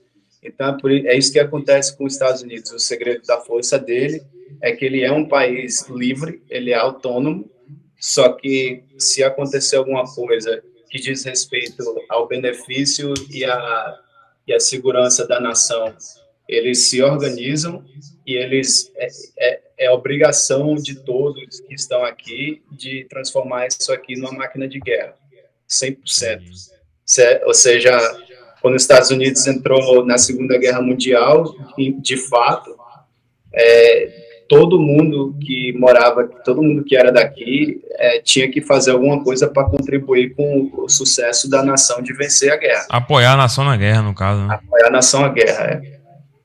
Porque, porque, porque assim, porque o, o nosso órgão legislativo que toma a decisão de ir para a guerra ou não, que é o Senado, é, quando ele, quando ali existem todos os representantes de todos os estados autônomos do país estão de acordo em entrar em uma guerra, então significa que todos os estados e todas as entidades que ali estão, elas vão contribuir. Por isso que o, o poder do representante do Senado daqui dos Estados Unidos e os outros representantes que faz o que compõem a o órgão legislativo do governo, eles são tão poderosos. E por isso que eu estava falando antes, acho que da transmissão, estava falando que o problema fundamental dos Estados Unidos hoje em dia é que se você pega um americano, é, se você pega mil americanos e pergunta a eles é, se eles conseguem citar o nome de dez senadores, é, muitas vezes o, o, cara não vai saber nem cinco. E então, mesmo sendo uma função importante, muito importante. E, tem esse papel, muito, a galera ainda influente não... também. É, a gente fala muito do presidente como líder da, da, do mundo livre, né? O, o, presidente americano. Só que aqueles também que compõem outros órgãos do governo, eles também são, eles carregam uma influência imensa nas decisões que aqui são tomadas, porque depois que elas são tomadas, todo mundo tem que acatar com elas. É, tem uma pergunta aí do Sombra aí no chat. É isso aí, grande Ricardo. Muita gente interagindo aqui no chat, muitas perguntas. E a gente vê que o pessoal tem muitas dúvidas realmente da diferença de como é o sistema policial americano e o sistema policial brasileiro. E sobre isso, o pessoal questionando né, aquele fato lá do que aconteceu durante a pandemia e tal, do eh, George Floyd, né, que o policial né, foi acusado de matar o, o cidadão lá, mas chegou a informação de que, na verdade, nem foi o caso, né? Parece que ele teve uma overdose, alguma coisa assim. Como é que isso repercutiu aí? É verdade a situação? As pessoas estão questionando aqui e né, é, fala-se muito, usa-se muito o discurso do racismo. É isso mesmo ou foi uma operação lícita, válida da polícia americana? Então, o caso do Floyd, a princípio, é, ele, ele teve uma repercussão bastante negativa é, é para cima da nossa, da nossa, do que a gente faz, do nosso campo de trabalho, polícia. É, só que o que o que o que era o que era dito e, e o que é fato é que quando você aqui recebe o seu, a sua autoridade, o seu distintivo, a sua credencial para ser policial, você também recebe a, a, responsabilidade de fazer o que é certo. Então, assim, quando, quando tudo aquilo ali aconteceu, o policial ele foi afastado, é, consequentemente, o, o órgão administrativo do departamento dele levantou uma investigação, é, analisou a, te, a tecnicalidade dos fatos, é, o que tava, o que ele tinha feito certo, o que não foi treinado para ele.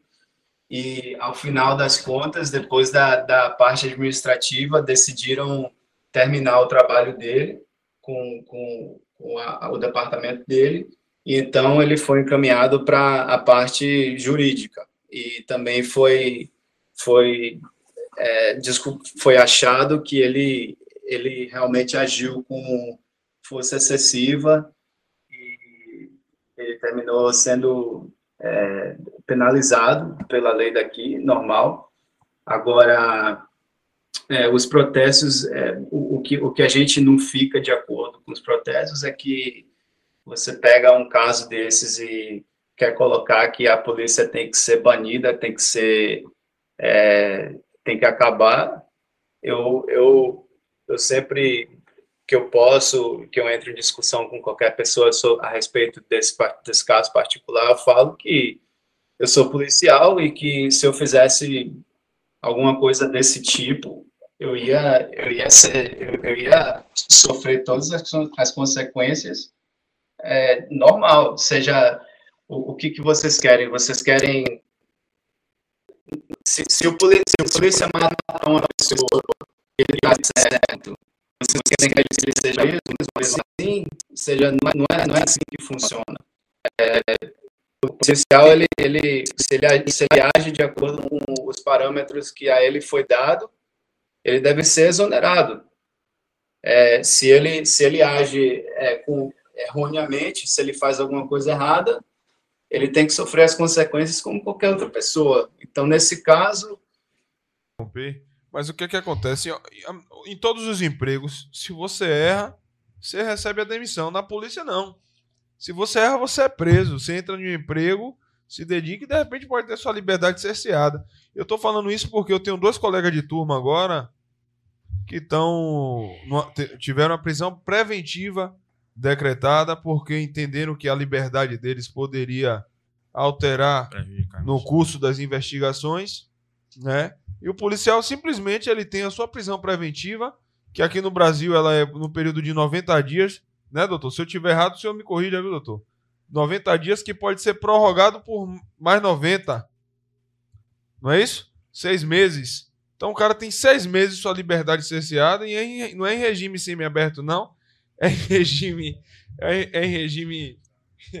Eu tô dando risada, Rodrigo. Pior aqui, ó, ó quem tá aqui comigo. Não olhe pra câmera, não. ela, ela pode ter sua liberdade cerceada, né? em seis meses, não é em regime aberto, é, é com, com cadeia mesmo. E depois, de repente, ser comprovada a inocência, e aí? Esse dano. Perdeu seis meses da vida, né? Esse dano, quem é que devolve? Foca em Matos aí, Ariel, que Levi vai sair da, da câmera aqui que ele não apareceu. E falando em sistema prisional, tem uma pergunta aqui relacionada a isso aí. É, nos Estados Unidos, o cara que é condenado à prisão perpétua recebe visita dos familiares? Como funciona esse procedimento aí?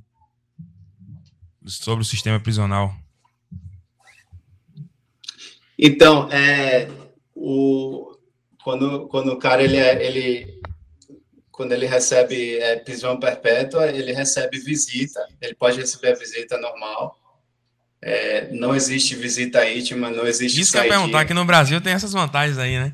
É visita íntima, o cara passa a colônia de férias aqui. Principalmente o bicho. Principalmente, é exatamente o bicho mesmo, não o polícia não. Principalmente o bicho que tem, esse, tem, tem todo esse direito. Não, exatamente, cara. Assim, é, aqui você, você é preso, cara, não tem negócio de saidinha, não tem você cumpre a sua pena e, se for perpétua, você vai viver ali na instituição até o fim da sua vida.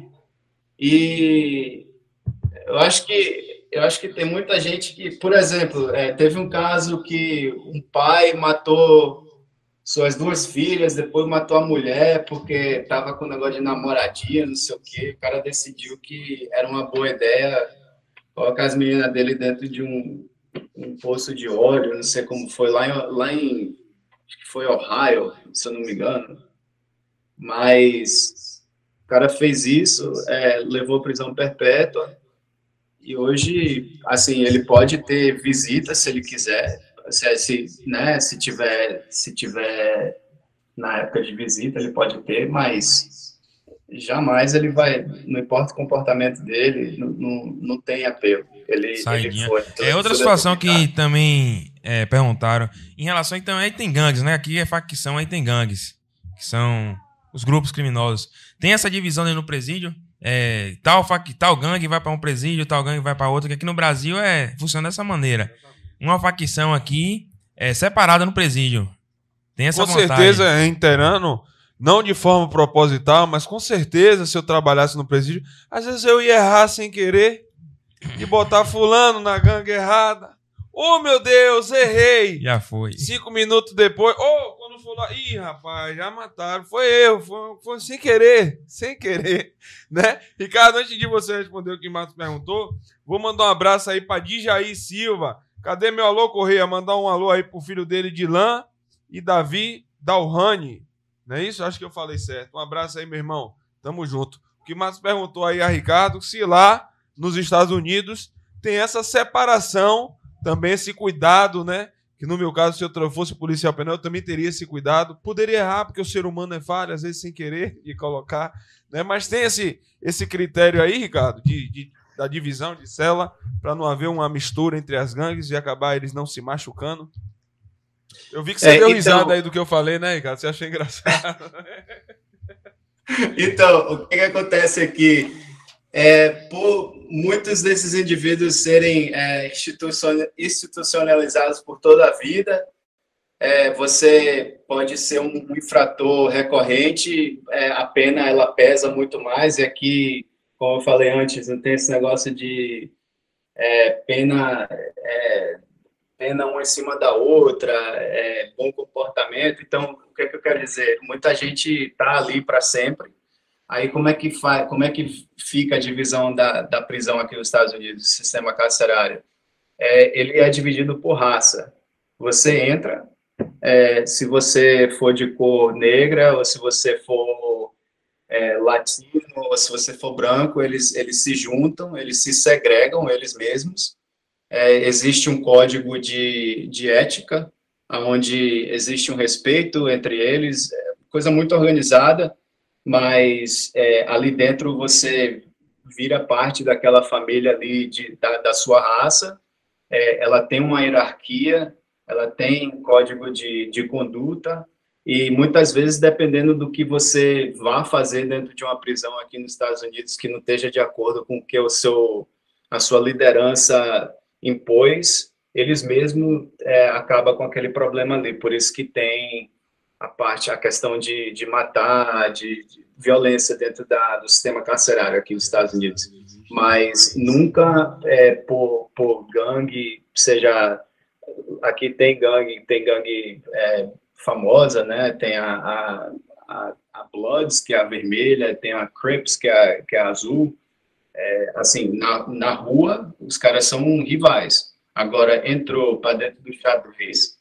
É, se o cara se o cara é da mesma cor do que o outro, eles vão eles vão se aliar ali e o que fica dentro da instituição é uma coisa e o que está de fora é outra. Você pode ser família aqui dentro da instituição, a gente pode ser dos melhores amigos, porque a gente é da mesma raça, mas quando a gente sair, a gente pode não se ver mais. Ou então se desligar da gangue e, e, e continuar a nossa amizade.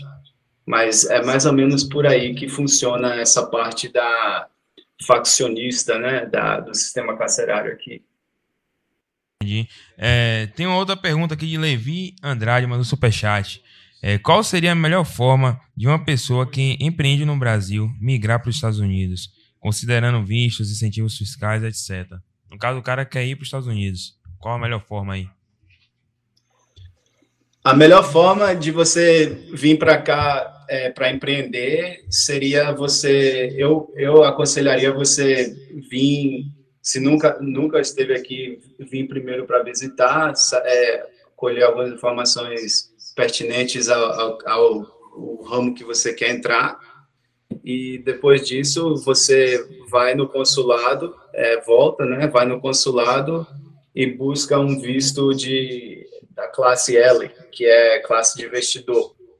É, se você for ali em Orlando hoje, na Flórida, todo o pessoal que é afluente aí do Brasil, inclusive os famosos, eles moram tudo em Orlando, Miami, Aí como que eles chegam aqui sem casar? Como é que eles ganham green card? Como é que eles recebem cidadania às vezes?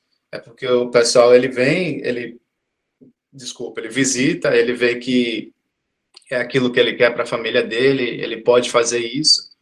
Ele volta para o Brasil, busca os parâmetros para chegar ao, ao visto de investidor e volta para cá com um certo prazo e depois disso aí, a parte jurídica de transferir isso para uma, uma, possível residência, uma cidadania, eu acho que existem outros parâmetros aí que você tem que encontrar e alcançar. Por exemplo, de repente, o governo americano diz que um L, um, um visa, um visto L, é, se ele empreendeu aqui, se ele investiu X, ele qualifica para ficar aqui até até ele quiser, ele pode, ele pode ser residente. Ou então, se você não chegou a essa cota aqui, é, você tem que voltar depois do prazo que a gente te dá. Entendi, irmão. Irmão, é, algumas pessoas fizeram pergunta aqui. Antes de continuar a conversa com, com o Ricardo, que eu vou falar para mim irmão, apesar de hoje a gente ter tido uma audiência um pouco menor, um pouco bem, bastante menor do que o comum, porque eu atrasei hoje, mas para mim um dos melhores episódios que a gente teve. É, Muita informação aí. muita informação, muito conteúdo, para a gente ter uma noção, né? Que às vezes a gente está dentro do problema, Ricardo, e a gente não enxerga. Normalmente a gente precisa de alguém de fora. Esse problema hoje, que eu digo esse problema, é um problema chamado Brasil, né? A gente tem pessoas aqui que eu ouço esse discurso e eu digo, é, como você falou aí, é uma mudança que aconteceu num determinado bairro em 5, 10 anos. A polícia, ela está aqui pronta para resolver o problema que já está instalado.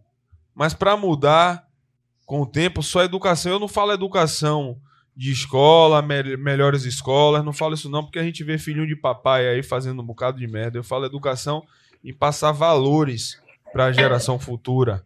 Né? É o que eu busco sempre passar para meus filhos. Valores, respeito.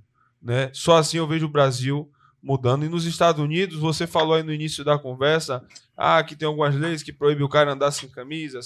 No, é, hoje a gente ouve uma, uma confusão no, na, no entender da palavra liberdade, que por vezes a gente vê confundida com libertinagem, né, irmão? E aí vem um ponto onde eu quero chegar. Hoje é, o Brasil vive um quadro político e social que a gente, eu estou falando aqui que o, os verdadeiros líderes das facções criminosas estão lá em cima, são os bandidos de colarinho branco. Só que por vezes aqui embaixo eu ouço isso. E quem mora no Brasil já ouviu isso. E alguém que disser que não ouviu isso está mentindo. De brasileiro falar assim: Fulano rouba, mas faz. Fulano é pago o suficiente para não roubar. Fulano é pago o suficiente para não ter nenhum direito a mais por isso, mas mesmo assim tem auxílio moradia, mesmo assim Fulano tem passagem de avião, ajuda com combustível, e Cicrano, que somos nós o povo que dizemos Fulano rouba, mas faz. Cicrano, se for roubar, tá lascado. Aí você vai ver a cadeia de verdade. E você, né? Tenho quase 50% do, do, do, do ano, em 12 meses, seis a gente trabalha para dar ao governo. E esses caras, mesmo com todas essas regalias, roubam descaradamente. Eu fico querendo, às vezes, criar uma situação imaginária de que se invertesse os papéis, se esses caras, com todas as regalias que ele tem, eles ainda fazem essa miséria, se eles passassem alguma dificuldade, o que é que eles não seriam capazes de fazer? Eles não têm escrúpulo tendo dinheiro, regalia, né? E às vezes é necessário alguém de fora, assim como o Ricardo hoje, mostrando um pouco da cultura americana, né? Que é um país também muito miscigenado, tem gente de tudo quanto é lugar do mundo, né? Aqui no Brasil é uma mistura de várias raças também, mas a, a, a gente tem a capacidade, volto a falar, a, a, agricultura no Brasil ela tem know-how suficiente para ser a mais forte do mundo. A gente aqui tem. O povo brasileiro é um povo trabalhador. É um povo trabalhador. A gente precisa mudar essa cultura que a gente aceita. Né? Eu acho que a escravidão está enraizada na gente. A gente aceita que coloquem coleira na gente de maneira muito fácil. Tiraram da gente o nosso direito de defesa e a ignorância dessa população é tão grande que tem alguns que acreditam. Você acredita de verdade que o governo está preocupado com você? Que o fato de tirar o direito seu de andar armado, de defender sua família, né? O fato de tirar, às vezes, da polícia, que é quem deve, deve defender a sociedade, por vezes esse governo tira o direito da polícia de trabalhar. Isso tudo é um cara só que eu estou falando, né? Que tentou mandar recurso agora para Bahia, não sei quantos milhões, para compra de armamento não letal para combater traficante que está com fuzil. Esse, esse camarada é o mesmo que é um dos responsáveis pelo meu processo, que pode custar minha demissão. Que é o camarada que entrou na favela, sem apoio policial, sem aparato policial, e ele disse assim mesmo, numa entrevista na, na Câmara de Deputados em Brasília, ele falou: Eu só entrei 15 metros. O cara está acostumado a tirar o povo como otário e dar tapa na cara do povo e falar: vocês são otário. E o que a gente está fazendo aqui é trazendo informação. Trazendo informação. Hoje você não encontra na mídia informação como a gente tem passado através desses podcasts. Né? Então está na hora do povo acordar, porque a gente está criticando quem está lá em cima, mas nós que estamos aqui embaixo, a gente tem que acordar. A gente tem que saber o nosso lugar. Nós somos formiguinhas, mas que juntas nós somos maior do que eles. Todo poder emana do povo e o povo tem que acordar. Quando eu falo isso, acredite que já tem gente por trás das câmeras aí querendo dizer que eu estou tentando incitar um motim, uma revolta, que eu estou querendo fazer o que aconteceu no 8 de janeiro. Não. Eu quero que vocês acordem, que vocês estudem história, que vocês venham a se educar, né, para saber de fato o que acontece no país e mostrar que essa ideia de que roubar mais faz não compensa não. A gente é que paga a conta. O gás hoje aumentou. E por eu falar assim, tem muita gente que está achando que eu estou querendo ser político. Eu não sou, não. É porque eu estudo. Porque eu não, não fico abrindo meu celular para ver ninguém fazendo quadradinho de 8, quadradinho de 4, não. Eu estudo. Eu procuro estudar. E é porque, por saber que tem tanta. uma grande parcela da sociedade que se alimenta de futilidade. E esse é o verdadeiro motivo de a gente estar tá do país do jeito que está a gente culpar o governante, o político, é fácil. A gente sabe que tem um bocado de vagabundo lá em cima mesmo, que são eles os chefes de quadrilha. Mas vocês aqui embaixo, mortais como eu, que colocou eles lá, no, lá em antena, lá no, dentro do Olimpo. Então, se o povo não acordar, se o povo não se educar, essa merda vai afundar. Se não já afundou. E a né? galera tem uma cultura de que você falar sobre política, falar sobre esse assunto, é porque você está querendo ser candidato, está querendo entrar no meio da política. Mas é algo que vai impactar a vida de todo mundo aí, velho. A minha, a sua, a da sua mãe. É, muita gente leva isso pro lado partidário pessoal. Mas não, é buscando um benefício mútuo, né? Do geral. É, e aí você vê, né, velho? É... Eu, eu, eu vou dizer a você, realmente, viu, Ricardo? Separa um quarto aí em sua casa, meu irmão. Vamos ficar mais amigo. Porque se eu for demitido, pai, um, e eu tiver como emitir meu passaporte, me permitirem essa minha democracia chamada Brasil, me permitirem sair daqui, e o jeito vai ser esse aí. E eu vou abraçar os Estados Unidos, se, eu não é o que eu quero que aconteça não, mas eu vou abraçar os Estados Unidos como você abraçou. Eu acho que deve ser de muita honra para você olhar essa bandeira americana que está aparecendo assim, aí na, na, na câmera, assim como eu tenho muita honra ao símbolo nacional nosso, que é a nossa bandeira. Eu amo o meu país. Né? Amo muito o meu Brasil, sei que você ama também, mas infelizmente o maior problema do Brasil são os próprios brasileiros, né, Ricardo? Verdade. É verdade, sim, cara. E com certeza a casa aqui tá de portas abertas, meu irmão. Você e toda a sua equipe aí, conheci o Rios, gente boa demais, o Matos também aí. Cara, todo mundo aí, cara. Vocês estão Aí eu moro, eu moro num, num castelo aqui, pô, tem cinco quartos aqui, vem embora. eu vou para aí. Montar um podcast até lá, já tem lugar. É, é, não, eu tava falando isso com o Ricardo ontem, de a gente montar um podcast aí nos Estados Unidos. Oh. Se preparem, se preparem. A gente não tá, não tá fugindo disso, não, porque se não tiver jeito isso aqui, irmão, é melhor as pessoas que ainda têm esses valores sair e entregar, né? Porque o meu país, ele não é formado só pela terra que eu vivo nele é formado pelas pessoas que eu amo, as pessoas que estão ao meu redor. E hoje a gente tem que pensar primeiro nos nossos. Infelizmente, meu sacrifício, né, assim como o Márcio também já se, se lesionou trabalhando, fui. Já, já tomei minha, minha badogada, como a gente fala aqui na Bahia, minha cartuchada. E eu vou falar mesmo, não foi só uma vez. Eu só falo de uma. Outra foi uma coisa que eu nem lembro mais. Não lembro mesmo. Caiu no esquecimento mas foi defendendo gente de bem. Foi defendendo a sociedade. Sem saber se era gente de bem, eu falo gente de bem assim, mas sem saber se era gente de bem ou não. Né? E, e vejo como, eu, como o, o, irmão Ricardo estava falando aí, eu já passei na rua de fulano olhar para a viatura e fazer assim, ó. Cuspir. Né? Cuspir. Como, é, é, nesse, é esse país que fala de, de que a gente está falando do político que a gente vê vídeo aí de gente usando a bandeira do Brasil para carregar lixo. O Brasil, hoje, para mim, era para ser o país mais rico do mundo. Né? Quase 99% da água doce ainda potável no mundo pertence à bacia amazônica. Né? A gente tem aqui um solo que daria. Ah, você vê como é o brasileiro, é tão descarado, Ricardo. E se eu tiver errado, a hora de você me corrigir agora, viu, Ricardo? Que minha mãe me falou isso. Ela foi para fora do país. Que aqui a gente exporta as melhores frutas e as piores ficam para o brasileiro. Isso é verdade ou, ou- ou é coisa da minha imaginação?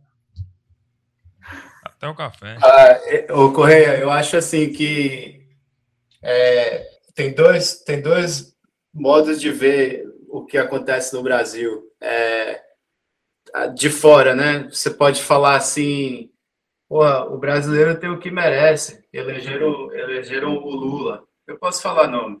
Elegeram o Lula. Tem o que merece. O que está acontecendo aí é só fazer o L e tá tudo certo. Mas, ou então tem, tem outro jeito de falar que, ou de pensar que é não, isso foi o que aconteceu não, não, não, tá, não foi legítimo. Então, existem pessoas que lutam muito aí ainda, que são pessoas de bem, que não merecem o que está acontecendo. Pessoas que foram vítimas e que continuam sendo vítimas de, de falcatruas e de, e de, é, de, de, ou seja, de, de, de sacanagem que acontece aí no Brasil. Eu acho que o brasileiro ele tem que deixar de aceitar é, que é engraçado o jeitinho brasileiro de fazer as coisas e às vezes optar para fazer as coisas que são corretas e, e, seguir o caminho que muitas vezes é um pouco mais árduo, mas ele é legítimo, porque eu acho que a felicidade e o sucesso ele, ele é alcançado através de através disso, não não do jeitinho brasileiro muitas vezes de fazer as coisas, porque se hoje a gente está sofrendo, se hoje sofre o polícia, se hoje, se hoje sofre a comunidade, aqueles que é, que até, até muitas vezes voltam voltam para esse, esse pessoal. Se hoje eles é, são os que estão sofrendo, é, eu acho que o momento de reflexão, de, de se juntar e de usar esses meios que a gente tem de comunicação para chegar a um bem, um bem maior para, para todos, eu acho que o momento é agora e Cara, que eles estão se tenha, eles cara, estão se articulando. gente boa no Brasil, sim. É, existe existe imigrante aqui, cara, que ele não o, o, eu acho que o brasileiro ele, ele não é bem ranqueado em termos de suporte um, pro, um para o outro. Aqui você ah, vê não, você vê vaidade também e tal é, dos brasileiros que aqui estão, mas é, eu acho que em um modo geral, acho que está no nosso DNA de, de a gente, a gente, pô, cara, a gente não tem confusão com ninguém do mundo, a gente se dá bem com todo mundo, tem um carisma excelente, excepcional, humor excepcional. O povo mais hospitaleiro do mundo é o brasileiro. com outros sem muito, muita procedência, enfim, acho que o nosso povo é lindo, cara, e não merece o que está acontecendo. É, o que está acontecendo aí no Brasil, eu acho que guerreiros como vocês que estão aí, cara, é, eu, eu, quando eu mandei a mensagem para o Rios, eu, foi uma coisa que tocou muito no meu coração, cara, te ver, te ver emocionado daquele jeito, porque é, eu sei o que tu tá sentindo, cara, eu sei o que tu sentiu naquele momento ali, inclusive é, viu no momento ali que a tua filha é, te mandou uma mensagem ali também, cara, aquilo ali mexeu muito comigo, bicho. E eu, eu pensei bastante o, o, que, que, o que, que eu podia fazer para para mostrar meu, meu suporte a um irmão. E eu pensei nisso, eu pensei, poxa, eu sou, eu sou baiano, eu sou policial aqui nos Estados Unidos, é, eu posso falar o que eu quiser desse, desse, desse safado que estão aí, porque eu não trabalho para eles. E... Concordo com você não, Ricardo, mas pode falar mesmo, pode falar. Fala aí, pode largar é, sem, é sem censura. Cara, é assim, bicho, é, a gente, a gente hoje vê que o brasileiro mais do que nunca, o Brasil em geral mais do que nunca, a sociedade, ela tem o super rico e o super pobre. Aí, aí muitas vezes você vai, você vai analisar porque o porquê do super rico, você vê que o cara é alinhado com coisa que, que é duvidosa.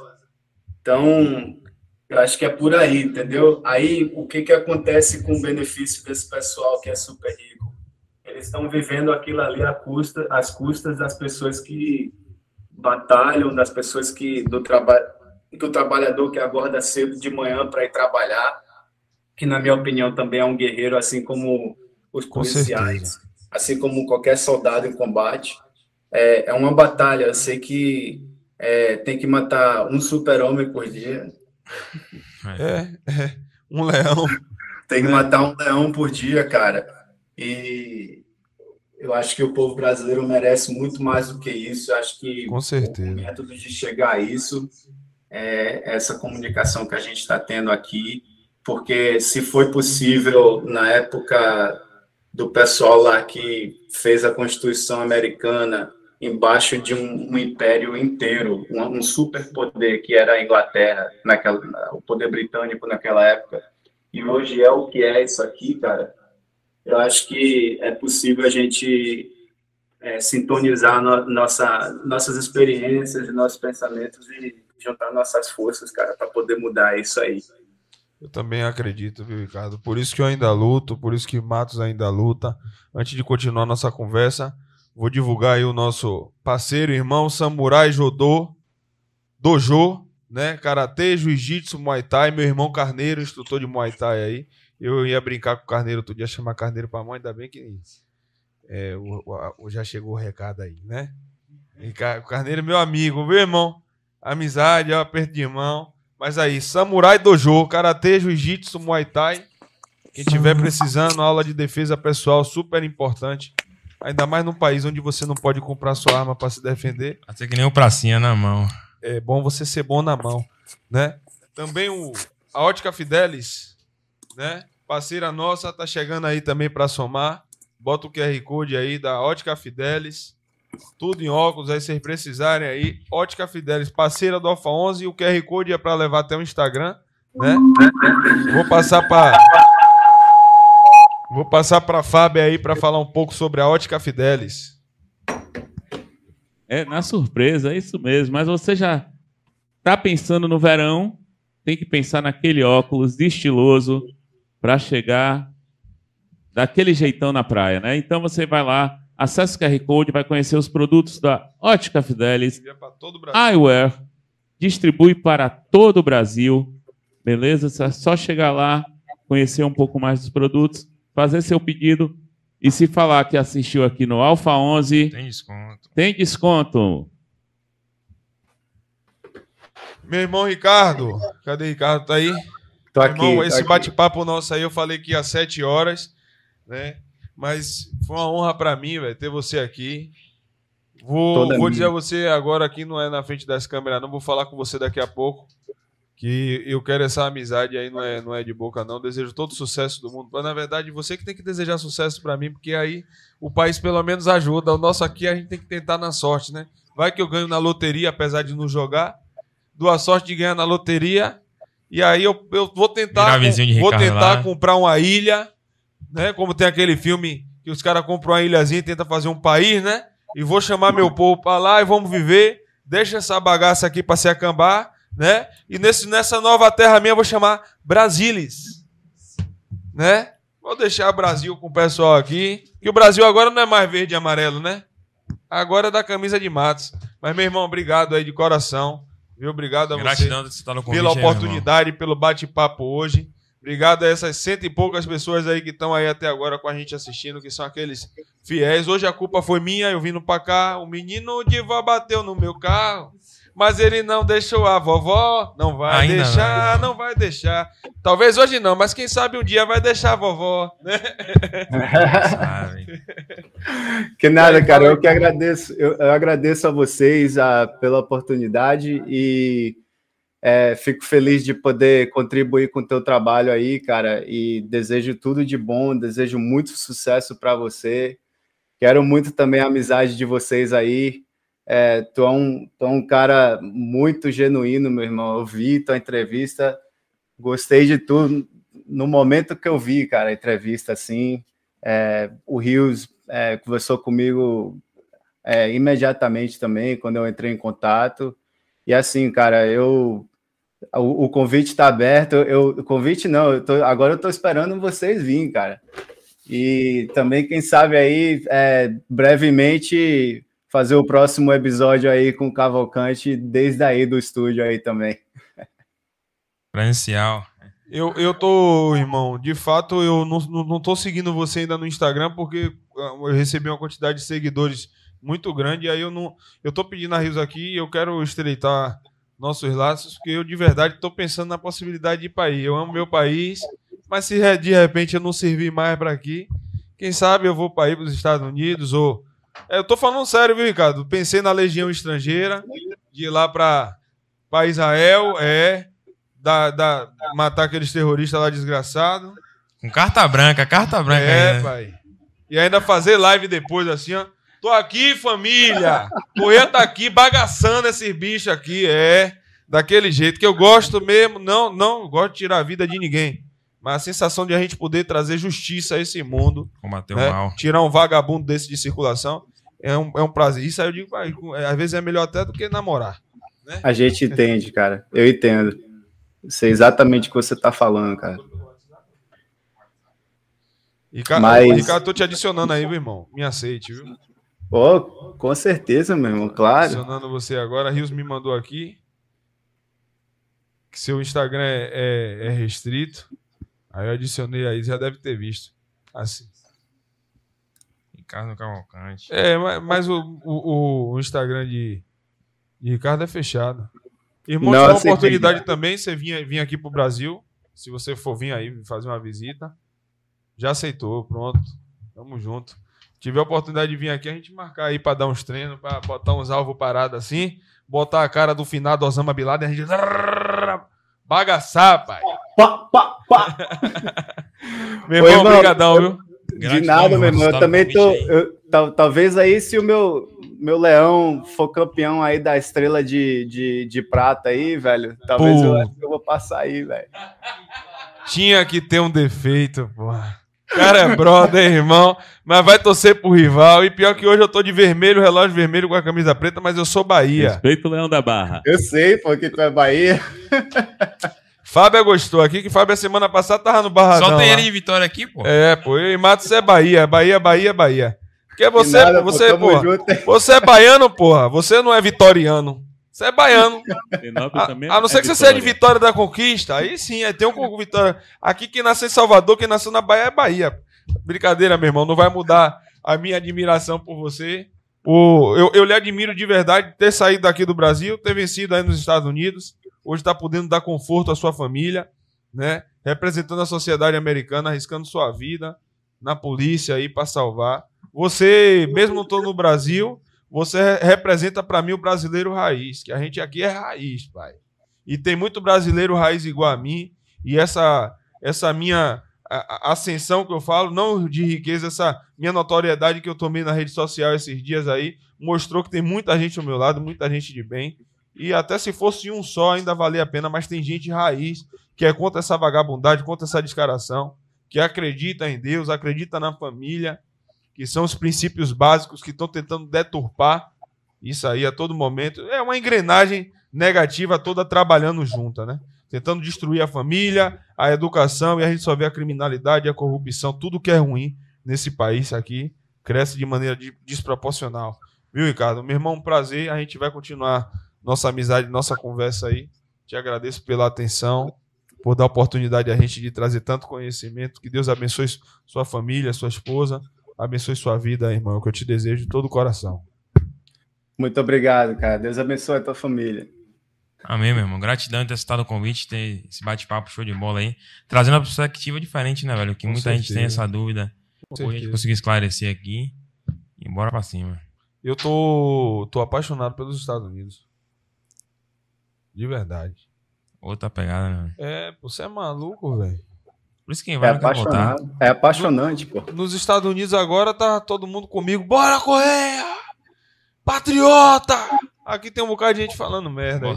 A coisa que a internet mais me ensinou, Ricardo, sabe o que é? É que Hum. o crítico, o crítico, ele não faz merda nenhuma. Ele só faz criticar. Só. É, pô. Correia, Por isso que eu nem leio o comentário mais, irmão. Minhas O publicações. crítico, ele não faz merda nenhuma. Teve uma situação que eu tava. Um vídeo meu hoje que eu postei, falando, não, que nada, que se vier tome, tome, bandido tem que se lascar. E o cara perguntou embaixo. E se for homofóbico, e se for não sei o quê, e se for não sei o quê. Eu falei, meu amigo, vai fazer o que você quiser, pega sua rede social e faça o que Tá você vendo que quiser. até da música do Mini Volta estão reclamando agora? Pra você ter noção. Eu nem leio o comentário mais, velho. Ai, Jesus. Ô, e tem, deixo rodar. tem, tem um ditado que fala, né? Um ditado não, tem uma música é, do Emicida que fala que nem todo mundo que tá é, e nem todo mundo que é tá. Então, Exatamente. assim, eu posso ter saído do Brasil, é, eu posso ter mudado a minha vida e tudo, mas a gente não deixa de. A gente não pode deixar de falar para, para aqueles que não têm voz, porque eles, eles a gente, a gente precisa é, continuar nessa, nessa guerra aí, cara, com força e honra e se juntar e usar e usar os nossos métodos, o, o, o que a gente puder fazer de qualquer método para dar voz, cara.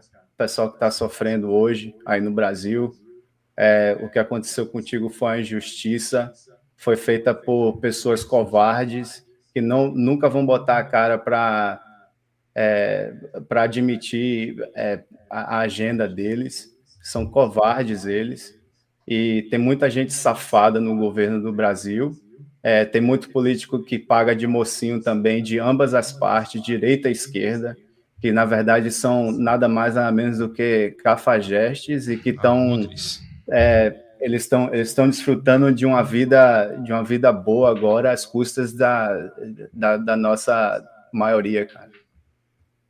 É É isso. isso, Ricardo, mandar um, um beijo e um abraço também pra minha amiga, minha irmã Dai. Não, Ah lá. não se fez presente aqui hoje, hoje, mas- tá aí no, no chat aí. Daqui a É. pouquinho. Eu já vou certo. soltar. Dai pra Ricardo, Dai é a esposa do meu irmão aqui, ó. Meia-noite é aniversário de Dai. Eu vou soltar o homem porque o presente de Dai casa, né? Tem que ir pra casa. é esse gostoso. Aí que não vai ficar com ciúmes aí, mano. Parabéns para Dai. Valeu, meu A- aí nos Estados Unidos já é amanhã, né, irmão? Pô, ah, não, não, cara, a gente tá atrás, é, é, Ah, é, atrás é lá ele, 22, Ricardo. 23 agora. Atrás lá ele, Ricardo. Pô, lá ele, Conversa é, atravessada ele. aí, meu irmão. é a gente tá atrás, atrás de ninguém. Não tá atrás de mim, não, pai. Mas aí o que? Uma hora a menos, né? Uma hora É, menos, 22 uma hora menos. É, é na Austrália, lá onde minha irmã tá, que já é amanhã. Na Austrália já é quase 11 da manhã, né? Ricardo, meu irmão, vou me despedir de você. Tá sendo difícil, que a gente vai, toda hora a gente vai mantendo essa conversa. Mas vou liberar Matos aqui, pra ir pra casa ficar com o Dai. E vou pra casa ficar com minha patroa com meus guri. Que Deus abençoe você, viu, meu irmão? Tamo Valeu. junto. Valeu, Força e honra irmão. sempre.